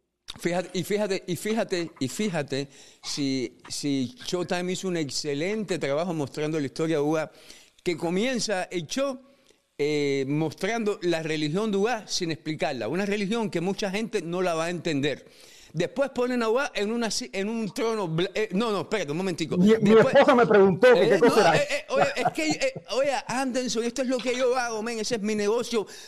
24 horas al día, ¿no? que no tiene nada que ver con boxeo. Le ponen a la, que no, la- esto, no estamos hablando de religión ni cuestionando religión, pero aquí, lo- quiso. eh, Alfredo, un momento, los cuatro, los, los- no. Alfredo, no funciona así. Van las cámaras y le ponen, le ponen cámaras en tu casa por cinco horas, te ponen cámaras en cinco horas y ellos escogen según el mensaje que ellos quieren enviar en el show. Ponen la religión de sin explicarla y hoy en día en Estados Unidos, un país que cuestiona todo ese tipo de cosas cuando no las conoce y no te la explican. Después te ponen a Ugá sentado en un sillón blanco, como que él es el rey, como que él vive en una, en, un- quiso. en una supermansión, pero no te lo explican y te ponen a Aero Spence viviendo en una finca, vistiendo botas de goma. Eso es un mensaje subliminar, como dijo Ah, Anderson al principio. Eso. bueno, sí, pero bueno, un mensaje subliminar del cual Ugaz también es partícipe. Porque a mí, mira, mi familia, yo soy crecido, nacido en familia de testigos de Jehová. Testigos de Jehová. Ya, tú, tú no te, tú no te ponías, la, tú no te ponías la, la, la pañoleta en la escuela. Yo no, yo, este que está aquí, este, aquí, aquí, aquí, aquí, no se ponía la pañoleta. Y cuando llegaba el momento en la, en la, el matutino, me quedaba así. Alfredo, estamos hablando, empezaba- estamos hablando de boxeo. No, no, no, esto es como la suegra mía, que, que- Sí, pero es, pero son cosas diferentes. es no, precisamente no lo que te estoy diciendo. Oye, mira, Lo que lo, que es está, que- lo que está tratando de decirle a Alfredo es que quiere que ve que Errol Spence le pase por arriba a Danny Wang. Para, dilo ya. Dilo ya. Anderson. No, yo, yo te digo, no tengo ningún problema. Yo creo que más allá de que yo entiendo que hay un mensaje que enviar y que Spence es el lado A, yo creo que, que fue bastante even. Yo creo que eh, llevaron bastante bien a Jordan Jugas para, véanse otros All Access, para que vean como el lado A predomina de manera total y lo hacen también. Yo creo que en este caso no, fue, no, no llevaron tan mal a Jordan Jugas. Es, es lo que yo creo. Oye, cuando comenzamos el show, eh, Alfredo y yo esta mañana estábamos hablando del boxeo olímpico y Alfredo nos hizo más o menos un recuento que se quedó en el medio, no lo ha terminado, pero lo termina en el próximo show, eh, acerca del boxeo olímpico, Cuba y las Olimpiadas. Pero yo le hice una pregunta a Alfredo y me gustaría hacérsela a ti, a Renier también.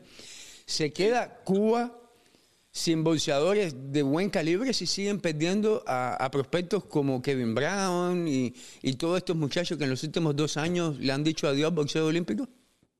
No. No, yo no creo. Hay, hay, hay, muchos boxeadores y siempre aparece uno de la nada y toma el puesto. De, recuerden que estos dos que se fueron, no Kevin Brown, porque Kevin Brown ha estado en, el equipo nacional y sube y baja y sube y baja, pero siempre ha estado metido ahí. A Henrich ya le es otra cosa. Recuerda que él está en la división donde el número uno ahí es Arlen López. Y, y yo, este es el punto que yo veo por qué se fue. Bueno, no sé por qué se fue y tiene muchas razones y quiere probarse otro nivel, pero ya él, este, en su primer título, eso, eh, el campeonato mundial de Serbia, vio que, que, puede, que puede y coge un bronce.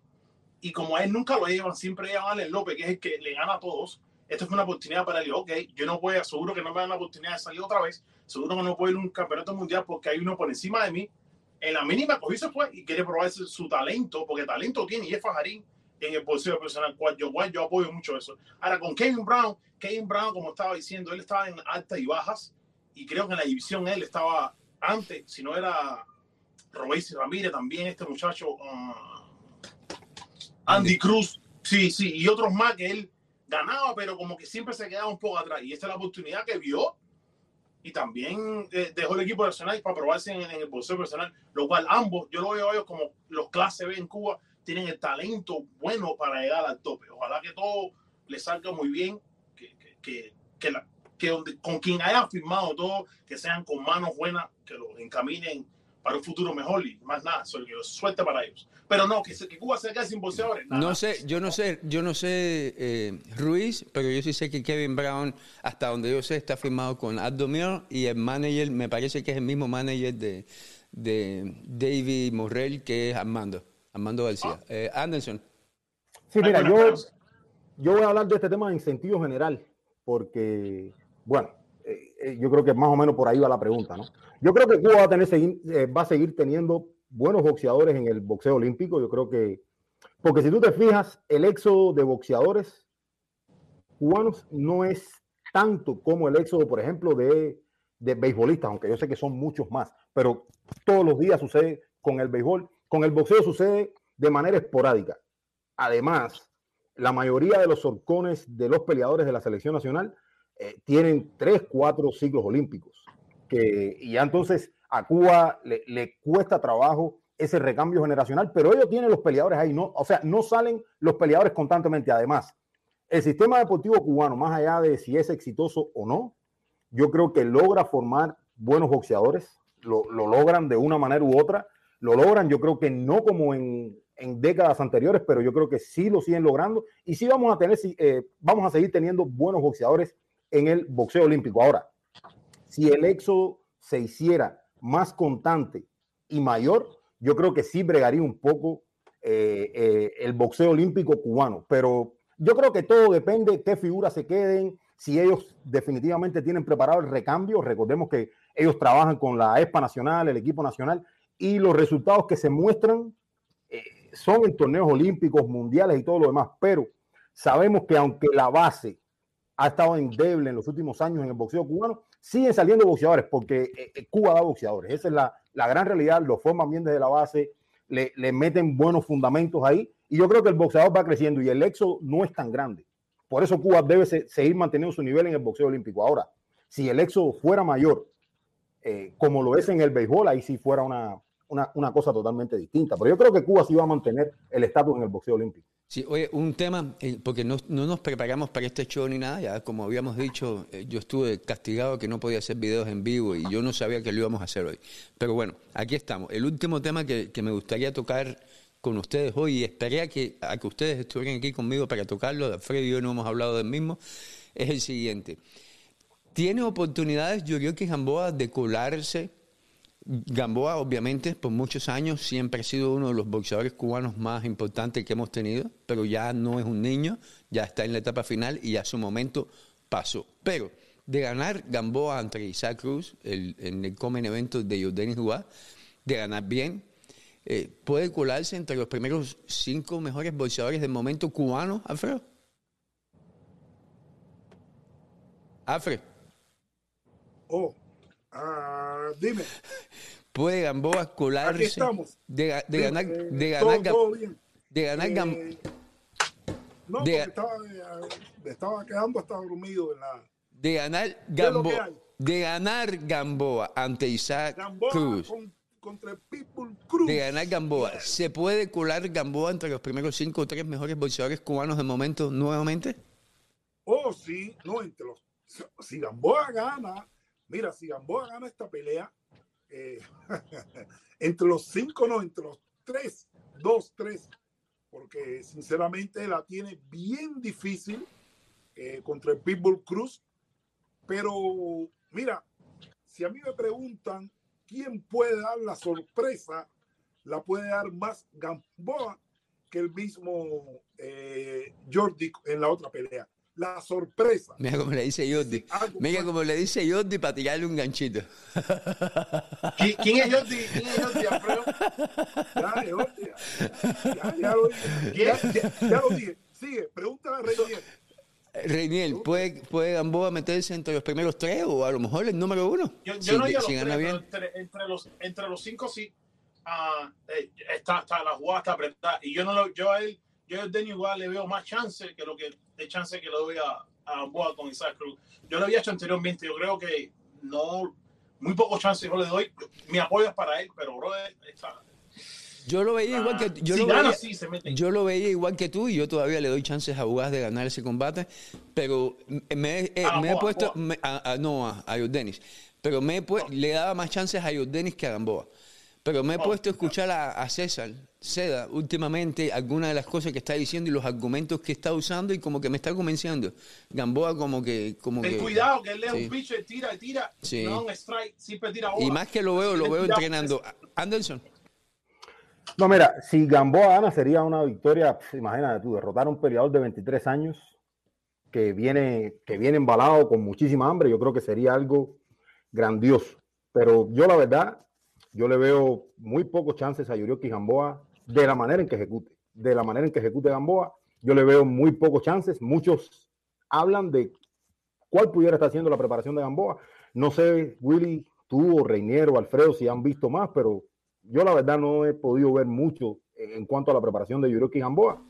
Más allá de un par de videos en vivo que hizo ya al principio de la preparación. No sé, eh, porque busco en sus redes sociales y no veo nada, o sea, no, no encuentro nada en, Yo- en su página oficial. En su Yo, página sí, oficial. yo no. sí he visto y he visto también dos sparring, dos videos de sparring que por Oh, supuesto no los bueno. publican. ¿Y cómo se ve?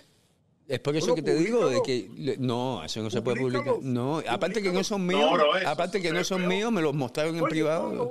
Bueno, ese, pero ese, ese es mi punto. Bueno, uno aquí está hablando Los cubanos sin saber eh, qué tan exitosa ha sido la preparación de, eh, de Yurioki Gamboa, que sabemos que ha bregado y ha batallado con lesiones y, bueno, y toda esa serie situaciones. Y va a pelear contra un Pitbull Cruz, 17 años más joven que él. Yo creo que aquí yo se la tengo que dar al León joven.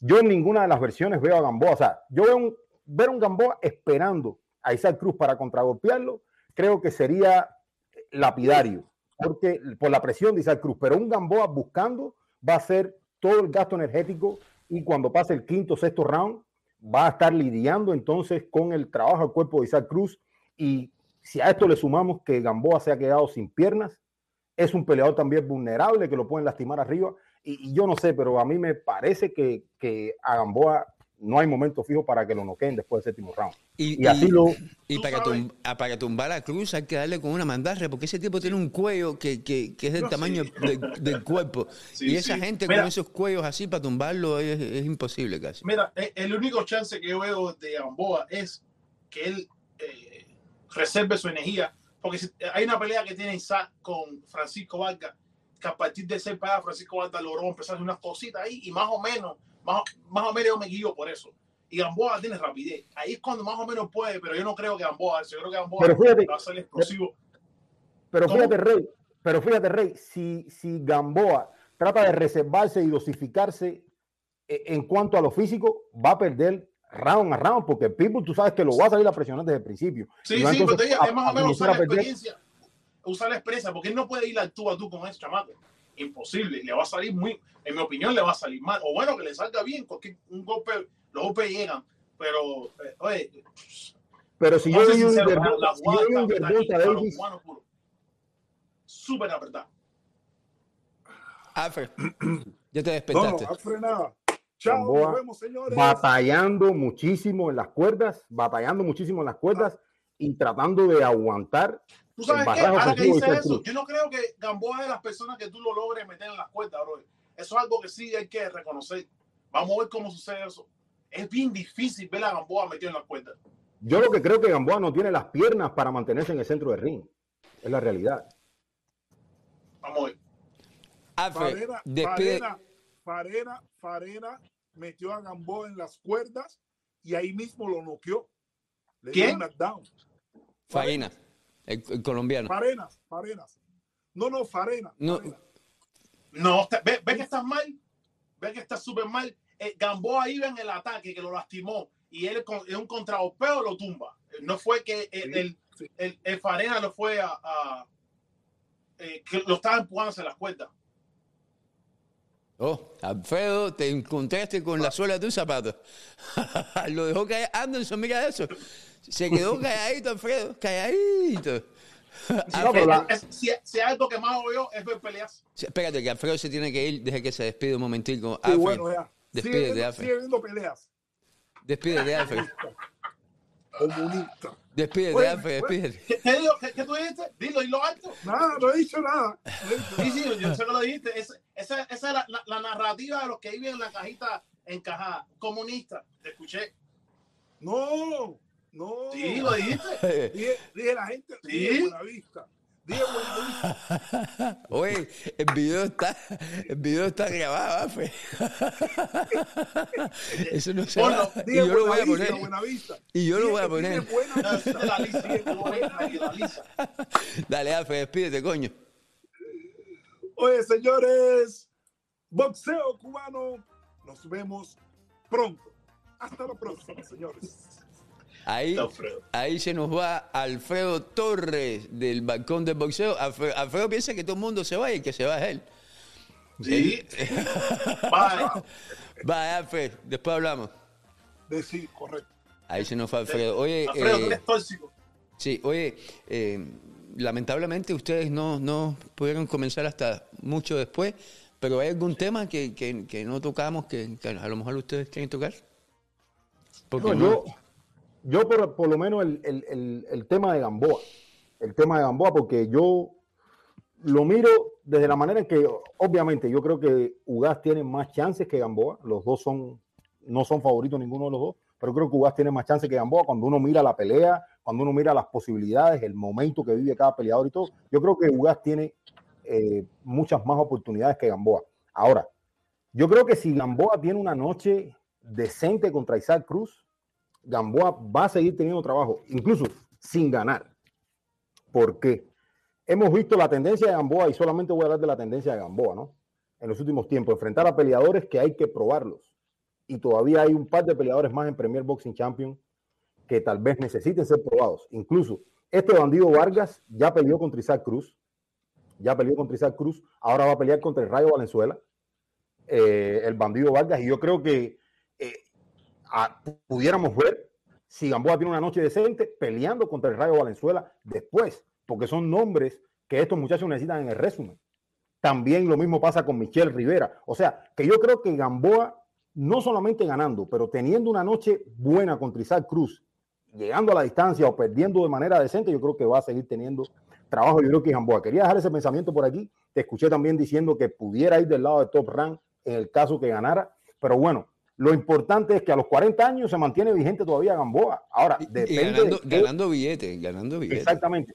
Ahora, depende de qué, eh, de qué Gamboa nosotros veamos, porque yo te digo, a mí me sorprendería muchísimo ver un Gamboa que llegue a la distancia. Te digo, más allá del resultado de si gana o pierde. A ¿Tú mí me sorprendería. que, ¿tú piensas que, que- que es más difícil llegarle a la distancia a un Isaac Cruz o a un a, eh, David? Tank David. Yo, yo creo que a Isaac Cruz, ¿por qué? Porque Isaac Cruz es un peleador distinto en el sentido de que, de que va a arriesgar más, ¿entiendes? Va a buscar más, pone más presión. Es por, básicamente por el tipo de peleador. Igual que David Haney, Willy. Sí. David Haney es un tipo que te puede dominar, te puede boxear. Sabemos que no es un peleador y dominó a Gamboa por 12 rounds. Pero yo creo que este peleador, este Isaac Cruz, va a arriesgar más, va a poner más presión y, y yo creo que tiene más hambre porque tiene que demostrar también. Recordemos que Gamboa que, que Gamboa ya peleó con Haney, peleó con Tank. Isaac Cruz eh, peleó con, con Yerbonta Davis. O sea que básicamente aquí van a poner a prueba la capacidad del Pitbull, tal vez de sacar más rápido a Gamboa de lo que le hicieron Haney y Yerbonta Davis. Y eso yo creo que, que puede ser un plus eh, en la mente y en la, en- en la mentalidad de, de Isaac Cruz, ¿entiendes? O sea, Sí. yo, lo veo, es- yo, yo lo veo de esa manera. Es- es- esa parte también, también concuerdo con eso, pero también la veo, veo también eso a favor de Gamboa. Gamboa, por lo que he visto, él luce mejor con negociadores. La presión, sí. agresivos, puede Sí. soltar y puede venir el golpe. Es- Eso, es, puede suceder eso. La presión la Gamboa tiene, ah, la, la presión la tiene Isaac de, de, de hacer, de, tú sabes, de mandarle un mensaje con Gamboa. Él tiene que Y mandar un Gamboa tiene la experiencia como para sorprenderlo. Pero e- e- esa agresividad también la puede usar Gamboa a su favor, que lo cual él con- conecta a lo mejor el golpe también cuando un boxeador lo, lo ataca. Y que vamos a qué pasa. Pero, oye, Pero- más, la jugada está Pero, así- pero así lo veo también, porque fíjate que si uno mira la pelea de Yerbonta, más allá de la lesión en la mano de Yerbonta, que todo el mundo habla de la lesión, yo creo que, que se defendió muy bien Isaac Cruz. Yo creo que más allá de que muchos pensemos que es un peleador que no tiene muchísimas herramientas o que no es un peleador que boxea bonito, por así decirlo, yo creo que se defiende bien Isaac Cruz también. Mantiene las manos arriba, se cuida muchísimo de, de que no le entren esas manos y cuando va al, al frente y busca el cuerpo, casi siempre es exitoso. O sea, yo veo a un Isaac Cruz trabajando a la zona media de Gamboa en los primeros rounds y ya después que le quite las piernas a Gamboa, uf, yo creo que baila arriba y yo creo que lo puede terminar. Así visualizo la pelea. Ojalá y me equivoque porque yo quisiera que Gamboa tuviera una gran noche.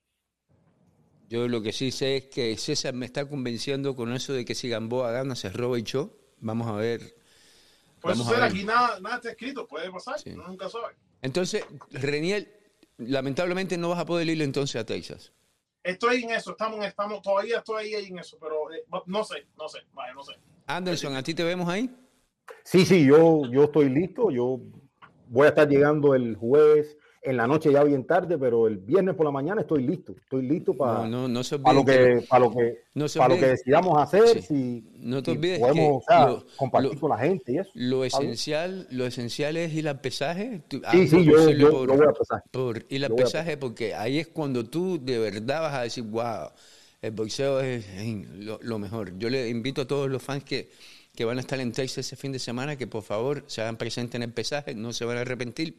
Eh, es la parte que, que más les va a gustar a ustedes de, de- de ir Sí, a, a mí, un, a inclu- un evento incluso, de te digo, te digo, a mí me encanta ver los pesajes en la televisión. Yo los el- yo digo, se ven más ahora, hoy día los Eso se pesajes se ven más calienta, en- los en personajes se calientan. pero, pero, pero vivirlo ahí, me imagino que sea una experiencia única, ¿no? Y ese Pues yo- público mexicano de Texas, te garantizo de que se va a hacer sentir. Y ojalá que los cubanos respondan como yo pienso, van a responder. Eh, ¿Tú es- sabes qué? Yo creo que, que ahí van a haber una pila de mexicanos también apoyando a Denny igual, aunque no lo creas. sí, pero acuérdate también que Gamboa va a pelear con un mexicano, la nueva figura del boxeo Oh. mexicano, y, y eso va a dividir, dividir un poco el público, porque obviamente Sí, van sí. a... No, van eso a- va a estar, eso va a estar, oye, oye, Pero- caliente que se, Pero se tú, pero tú sabes, Willy, qué pienso. Tú sabes qué pienso, que esos eh, mexicanos que van a apoyar a Isaac Cruz También puede van a apoyar a Jordanis Jugás. No sé por qué lo pienso, no sé por qué lo tengo en la cabeza, porque he sentido mucho el apoyo del boxeo mexicano, del público mexicano también hacia Jordanis Jugás, independientemente de que Jugás tiene una base bien sólida de fanáticos también. Sí. Aquí nos está entrando una llamada de alguien que yo sé que quiere estar en el show. Lamentablemente yo estaba con mi teléfono en vivo. so, ojalá que no se haya puesto el número de teléfono del doctor Monte Córdoba. Buenos días, profe. ¿Cómo está usted? Profe, ¿nos escucha? Buenos días, Bobo. Un placer a todos. Ahora sí, ¿me escuchan ustedes? Te escuchamos perfectamente. ¿Cómo está? Le digo un placer oírlo y a Willy te digo que estoy muy agradecido, no en lo personal en general, sino lo que has hecho y lo que estás haciendo con el boxeo cubano. Solamente quiero mandar como un mensaje o una versión a la afición cubana. Ajá. Mire, el, el, prácticamente el boxeo cubano no tiene casa ni tiene apoyo, lo sabemos, Sí. pero eso se constru eso se tiene que construir. Si que si quieren construir el apoyo del boxeo cubano y construir una casa, los cubanos tienen que aprender a estar con su boxeador sin analizarlo, sin, sin importarle si el otro es más rápido, más fuerte, si no tiene chance para ganar. Tú construye el apoyo cuando tú vas al tuyo al 100%, que en el boxeo, cuando no, cuando el otro es mejor, hay una esperanza. Eso es como jugando la lotería, que es pequeña. Entonces tú no puedes que no, que Spencer el otro no. Está en el momento de jugar que estás más lo grande, así Spencer tenga todas las posibilidades. Tienes que borrar esa meta. Sí. Tienes que estar con el tuyo. Si la esperanza puede ser un, un golpe en los últimos cinco segundos, tienes que morirte con esa esperanza. Y así se desarrolla el apoyo al, al boxeo cubano. Así va a crecer. Cuando el lo, los cubanos sigan analizando a sus boxeadores contra el contrario, que el otro es mejor, que este es mejor, va a seguir en lo mismo. Cuba tiene habitantes demasiado en Miami para que Miami no sea una casa de cubanos, para que Miami no sea el lugar donde los promotores digan, si llevo a este muchacho cubano, me van a, a llamar a llenar el Miami Arena. Si llevo a este muchacho cubano, tiene un estadio, me lo van a llamar. Pero si siguen analizando, van a seguir en lo mismo, en lo mismo. Porque Cuba sí tiene boxeadores de talla. Lo único que desgraciadamente, y yo sé que muchos de los promotores y, y, y, y manejadores cubanos van a enojarse conmigo porque me han dicho lo que los boxeadores cubanos no tienen es personas que piensen en el boxeador y en el desarrollo del boxeador en vez de, de pensar en lo económico que es para ellos. No, no, no deja de ser mentira nada de lo que dijiste, eh, Montecórdoba, pero tampoco es mentira de que los atletas eh, cubanos, tanto boxeadores como peloteros, a lo mejor en muchas ocasiones no hacen mucho por ganarse su público y eso lo vemos con los Marlins. Hay cubanos que juegan con los Marlins y, y- y el estadio de los Marlins siempre está vacío. Eh, Eso no es Sí, algo que pero pasa por en eso, todos los no- solo el boxeo. No, pero por eso te digo, es que, que cuando tú empiezas a apoyar, empiezas a apoyar al tuyo. Por ejemplo, te, te digo, te digo del boxeo, tú empiezas a apoyar al tuyo. Entonces también empiezas a construir un compromiso mutuo Sí. y eso se hace una base. Eso, esas son cosas que prácticamente te voy a decir que se va construyendo poco a poco, pero hay muchos años construyendo el boxeo cubano. Yo- yo- Eh, Hay muchos años construyendo. Lo por- que por lo tienen menos que lo saberlo yo construir. de- por lo menos yo desde el 2013 sin, sin, sin parar. Unas, unas vacaciones Sí, sí. ahí de aquí en- de vez Y- en cuando, y- pero muy pocas. Y, y te voy a decir una cosa, yo no soy cubano, pero yo no, yo, yo soy puertorriqueño, yo tengo favor, yo no soy fan de boxeo, yo me gustan las personas. Yo conozco a Uga desde el 2010. Yo, yo entrené con Uga, ah, trabajé con Uga. En Nueva York, ¿verdad? Es una persona, sí, yo trabajé con Uga. Yo me acuerdo porque de hecho la primera vez que yo hablé con Ugas en una entrevista en boxeo cubano que le hicimos en esos tiempos no existían en vivos. Pero yo, ya yo en esos tiempos tenía unos inventos que yo podía Me- hacer ese tipo de entrevistas. Tú estabas con él en ese tiempo. Sí, sí. A ver, yo te voy a decir una cosa. Nadie, porque casi no ponen esa pelea, ha visto a Uga recibir un puño que uno dice que va. Yo creo que fue en Menzi, Tennessee, cuando él todavía estaba con, con, con Tarram. En ese tiempo, Uga estaba trabajando con Barry Meguero. Yo estaba encargado de Uga de la condición física y no. Entonces, le un mexicano le metió un puño a Uga. Él ganó esa pelea. Que yo no sé cómo Uga se mantuvo parado, ni el entrenador. Barry Meguer, que es uno de los grandes entrenadores, cuando la pelea se terminó, dijo, no sé cuándo y qué tanto se va a demorar, pero ese va a ser campeón mundial. Puede perder por ese, ese llega a ser campeón mundial. Y lo está haciendo. Y, y, y muchas cosas que le voy a decir a la gente que a veces no conocen de Uga. Yo apoyo a Uga por la persona que es y la persona es, y a veces no entienden el progreso de Uga. Yo he estado con muchos cubanos. Cuando yo iba a trabajar con Uga, yo le dije a Uga mi programa, los tiempos que corría y todo. Uga me dijo, vamos a hacerlo. Pero tú sabes una cosa que yo conozco a Uga pero desde amateur, y yo lo fui a ver a, a- yo lo fui a ver a Australia. Uga nunca dijo, yo en Cuba hacía esto, yo entrenaba hacer, yo estoy, yo he ganado todas las cosas. No. Y eso hace la diferencia del progreso de Uga con otros poseedores cubanos. Porque cuando uno le está explicando las cosas del profesionalismo, quieren quieren chocar contigo, quieren decirte lo que hicieron y la forma que ellos lo hacen. dicen que ellos fueron. que ellos Entonces, son- eso hace la diferencia. ¿Ah? Anderson.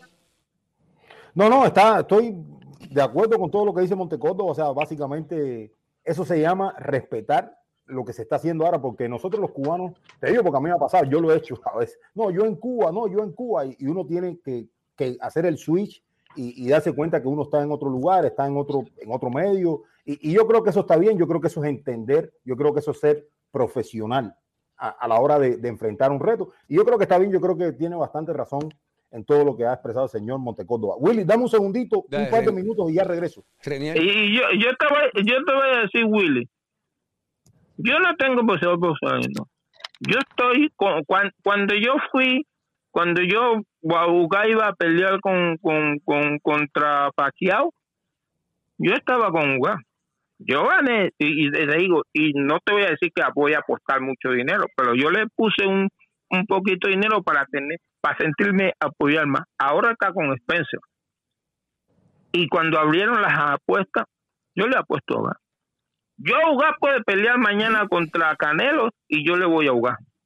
Por la condición, porque lo conozco como persona, por el ser humano, profe, usted por como el respeto. Usted como entrenador, usted como entrenador. Bueno, ¿Mm? de hecho, a mí me gustaría hablar con, con usted en, en- en un video prolongado para que usted me explique, pero rápidamente. Usted como entrenador, ¿qué ventaja le ve a UA sobre Spencer? Te voy a dar la ventaja que le veo a Uga, porque lo he visto molestado, lo he visto o lo he visto de forma que muchos no lo ven porque esa pelea no fue televisada. La resistencia que tiene Uga es fuerte, porque Uga no lo desmoraliza.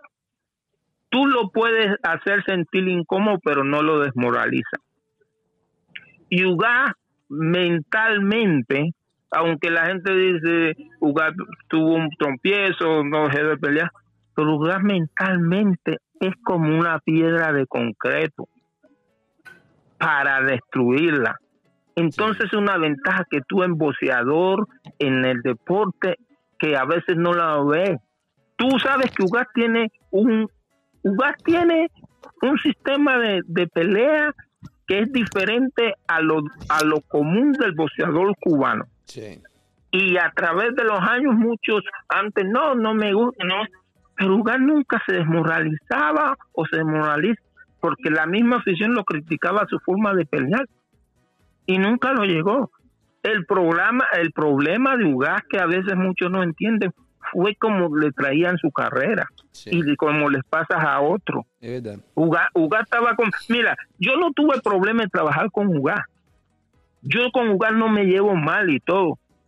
Pero su, su, su gente alrededor no se podía pelear porque hay un guaperío y hay unas cosas y lo tienen que llevar a la violencia. Hablando que en el pasado, ¿verdad? La gente que él tenía antes. Sí, de, no, la gente del pasado. Sí. Yo dejé de trabajar con Ugas, te voy a decir por una cosa. Ugas es un excelente muchacho y todo, pero tú sabes que cuando no se te paga lo que se compromisa, entonces eso molesta. Sí, Yo claro. no he tenido en mi vida un alegato con Ugas, no ha tenido una fusión. Y Ugas sabe que yo soy una persona que hablo directa y fuerte y que se puede enojar la otra persona si no, ¿Quién, si no entiende. ¿Quién era el equipo que tenía en ese tiempo que usted, que usted veía esos problemas?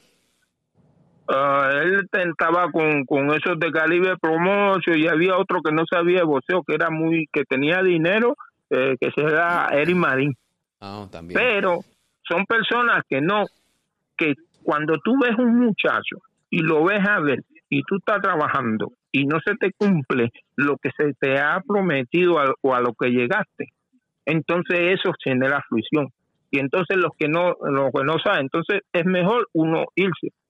Porque uno de los grandes problemas que hay dentro del, del en el proceso cubano es que muchas personas quieren ser manejadores, promotores y te quieren enseñar una casa o te quieren llevar a, u- a, u- a, comer y te quieren llevar a una cosa y cree que con eso te va a engolosinar. Y uno que ha vivido aquí, que ha trabajado sabiendo que eso no es parte de- del programa, Así es. Que todo el mundo trabaja por dinero, uno no está viendo un futuro porque lo que tú tienes a algunas personas les puede, oh, si estoy con esto voy a conseguir lo mismo, pero a veces otros que ya sabemos que no, lo que tú tienes es tuyo. Sí, así es. Oye, Montecórdoba, gracias por la oportunidad de llamar campeón y... y- Pero y antes de irme quiero decirles a los cubanos que salgan, que apoyen al suyo, que no miren ni se dejan llevar que el otro es mejor, puede ser King Kong por unas artes, pero en el boxeo, miren cómo ganó Julio César Chávez a Madrid Taylor, faltando ocho segundos. Así, ¿no? Que esto es boxeo. No se, las no se pierden. Así mismo es. Gracias, profe. Ok. Muchos conocimientos de boxeo tiene el, el, el profe. eh, ¿qué, qué, qué les parece a usted? Tiene, tiene muchos puntos. Algo que no, sí, no, no continué con él era lo que, que es cierto, pero yo, uno de los graves errores de los boxeadores cubanos es que ellos siempre- quieren conquistar a la, a la fanaticada cubana, lo cual está muy bien. Yo siempre he pensado que todo boxeador que entre en el profesional necesita conquistar no solamente los cubanos, sino mexicanos, americanos, todo tipo de, de, de gente que, que sea los hardcore de fans. Y así creo que ellos pueden crecer. Como eh, los ejemplos lo está dando Dave Morrell Jr., posiblemente ahora lo está dando Royce Ramírez. No solamente, por supuesto, los cubanos somos los que más, más duro lo vamos a ver, pero sino también a la otra fanaticada. Es bien necesaria que tú... eh, Sí, tienen que expandir su mercado. sí, y sí, eso sí, es lo que les garantiza ese billete. Es por eso que Floyd Mayweather y Manny todos, Pacquiao y. Gennady Golovkin hicieron tanto billete. Anderson. Sí, eso es muy importante. No solamente una sola nacionalidad, sino a todo el que le guste fan, tú tienes que, que sea, eh, no sé, con- hablar entre, con ellos. entre más fan, más billetes. Claro, claro. Eso es algo muy grave que muchos no. ha- Ahora, esta nueva generación lo está haciendo, pero la antes era más enfocada, ¿me entiendes? Los, los cubanos, etcétera. Pero no, necesitan mirar más allá que los cubanos, a todos. Todo el que, ven, todo el que le gusta el boxeo, ese es, la- ese es el tipo de grupo que tú necesitas tener. Y, y a los que no les gusta también. eh, Y a los que no les gusta también. Anderson. También. El- si los haters, mira a Floyd Mayweather, Floyd Mayweather, la mitad de sus ventas eran los haters y la mitad eran sus fans. Porque Yeah. esa gente, la gente prefiere pagar, verlo perder, que al final nunca, nunca, nunca perdió. Pero Sí. me entiendes, y así cogía a más fan también. Sí, Anderson.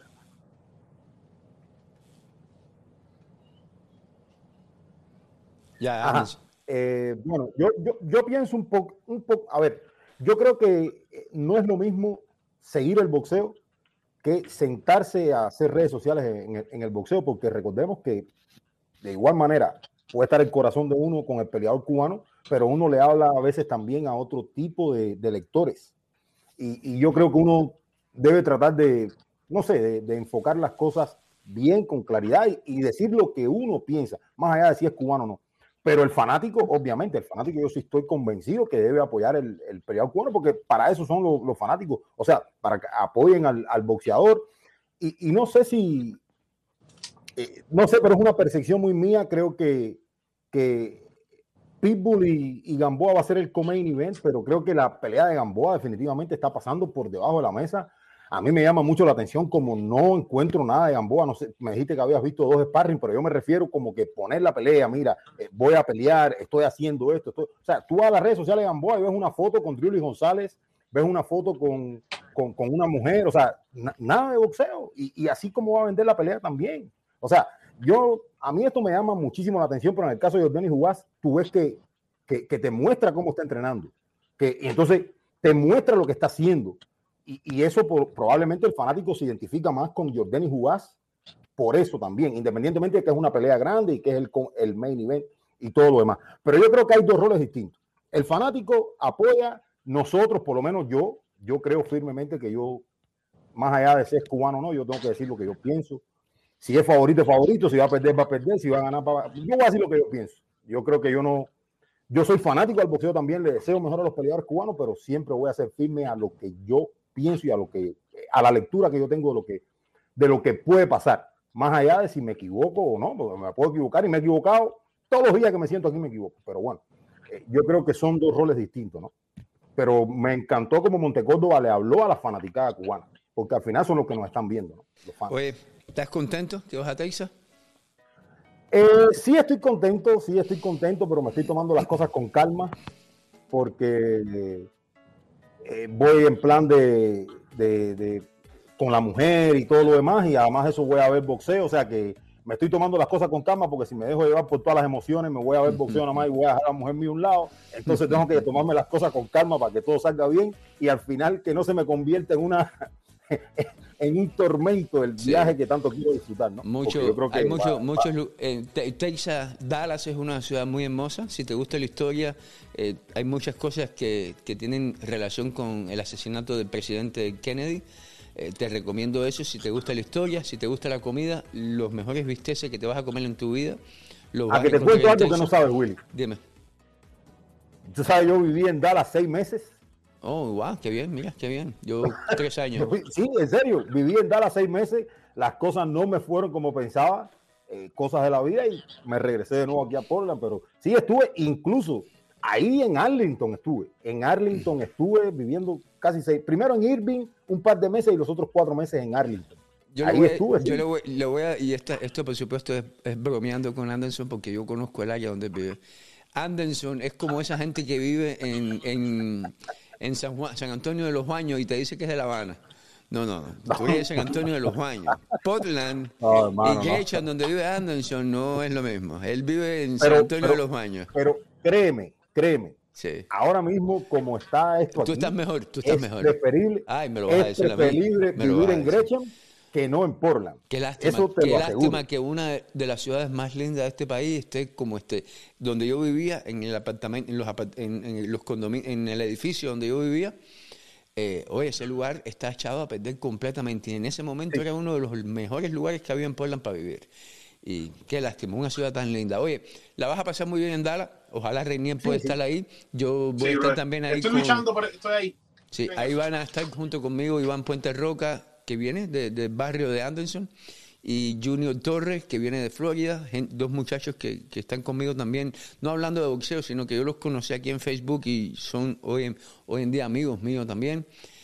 Y va a estar muy, va- el ambiente va a estar perfecto, mucha gente bonita, vamos a buscar un lugar donde nos podamos reunir y, y ojalá Sí. que todos podamos compartir. De hecho, ahí... No, a, mí, a mí nada más me, me dicen un texto y yo hago Ayer- las de cambio. Ayer ayer- estuve hablando con Iván, con, con Iván Escalona también, que me dijo para, para tú sabes, para estar, para, para hacer las cosas juntos y mantenernos Sí. ahí, ¿sabes? Ah, bueno, mira qué bien, lo echaste, para adelante. Ah, lo echaste para adelante. A mí Iván Escalona no me dijo nada, es decir, que no voy a, no voy a perder mi tiempo ni saludando. No, guayo, no, así. de- de- déjalo me- ser, Yo déjalo para ser. adelante. Ahí me mandó, ahí me mandó un texto ayer Jordani Jubás que me dijo que a él le, le encantaría la oportunidad de pasar, de, de saludar a la gente que lo va a ver, ya que yo hice un video en vivo anoche, el primero que hice después de dos semanas, y hablé que, que el día del pesaje voy a buscar un lugar donde nos podamos reunir por, por un rato y compartir entre todos juntos. Eh, nada más que la- los fans tienen que entender que Jordani Jubás va a pelear el sábado. Y yo, y tú sabes, las recomendaciones no estar encima de- del boxeador que tú quieres que gane. Darle su tiempo y déjalo. Si van a ver a Jordan jugar, el pesaje es el mejor momento. Pero entendiendo que ese tipo tiene hambre y está loco por ir a comer en cuanto se acabe el Y pesaje. descansar. Y descansar. So, so, ojo a los fans. Si usted va a Texas y ve a Jordan jugar, salúdelo. Yo estoy convencido que va y te va a saludar y que todo va a estar bien. Pero dale su espacio, dale su espacio y no. Venga, eh, cuando hacen el pesaje, ellos tienen acceso a salir del hotel. Sí. A veces no, ¿eh? Como- No, no, el, equipo de ellos pues ellos hacen lo que les dé la gana, pero el equipo es el que determina eso. De todos modos, yo no sé dónde ustedes se quedan, pero bueno, ahí hablamos de eso, porque eh, en el hotel donde él se queda es la mejor forma de verlo, cuando sale a comer Sí, claro, ahí. Sí, sí. y, y cosas así. Lo único que yo se le digo a los fans, que- que... ojo con eso, no, no estén encima de, de- de- de- ni de Gamboa ni Dugá, denle su espacio, porque esa gente está para una pelea. Yo te hice caso, yo creo que el hotel que nosotros reservamos está como a tres millas del, del AT&T Stadium. Bien O sea, cerquita, bien cerquita. Sí, eh, eh, no, sí, eh, Eso es lo mejor, eso es lo mejor. Eh, no, lo único que puede ir puede ir hasta caminando, disfrutando la ciudad. Entonces. bueno, lamentablemente esa parte, esa parte del estadio ahí no es un lugar, no es un lugar que se presta mucho a caminar. ¿O no? No, no, no. Pero, pero, eh, pero eh, ah, vamos, por lo menos tenemos que tenemos que comer junto a Anderson, ya que Reinier a lo Sí, sí, seguro. Sí. Esa va, esa va seguro, esa va Un, seguro. un buen bistec, las pizzas más grandes del mundo las venden en Dallas. Es perfecto para comer. Anyway, señores, Willy Suárez, Seguro sí. Anderson, Reniel, despídete ahí, Anderson. Bueno, ya ustedes saben, señores, nos vemos eh, por aquí. Andamos en las redes sociales haciendo muchísimos videos de boxeo. Anderson Boxing en Facebook, Anderson Boxing en YouTube, Anderson Boxing Oficial en Instagram. Los miércoles en Boxeo Urbano Network. Ahí estoy con mi hermano César y tú sabes. Y, y en los viernes en Boxeo AA, para que no se me olvide, Alberto se pone bravo. Ahí nos vemos. Reniel. Bueno, Gairo, aquí, tú sabes, eh, encantado de estar con usted. Gracias a, la- a Facebook, ya quitó la, la censura a mi, a mi amigo Willy. Espero que todos tengan un bonito día. Aquí Red Cuban TV, síganme en YouTube y por supuesto sigan a la página Museo Cubano. Peace. Señores, este es boxeo cubano. Estábamos hablando con Alfredo Torres, Balcón de Boxeo, Anderson de Anderson Boxing, Reinier de Rey Cuban TV en YouTube, los mejores highlights del boxeo cubano y mi nombre es Willy Suárez. Gracias a todos por la compañía, nos vemos pronto. Hasta luego.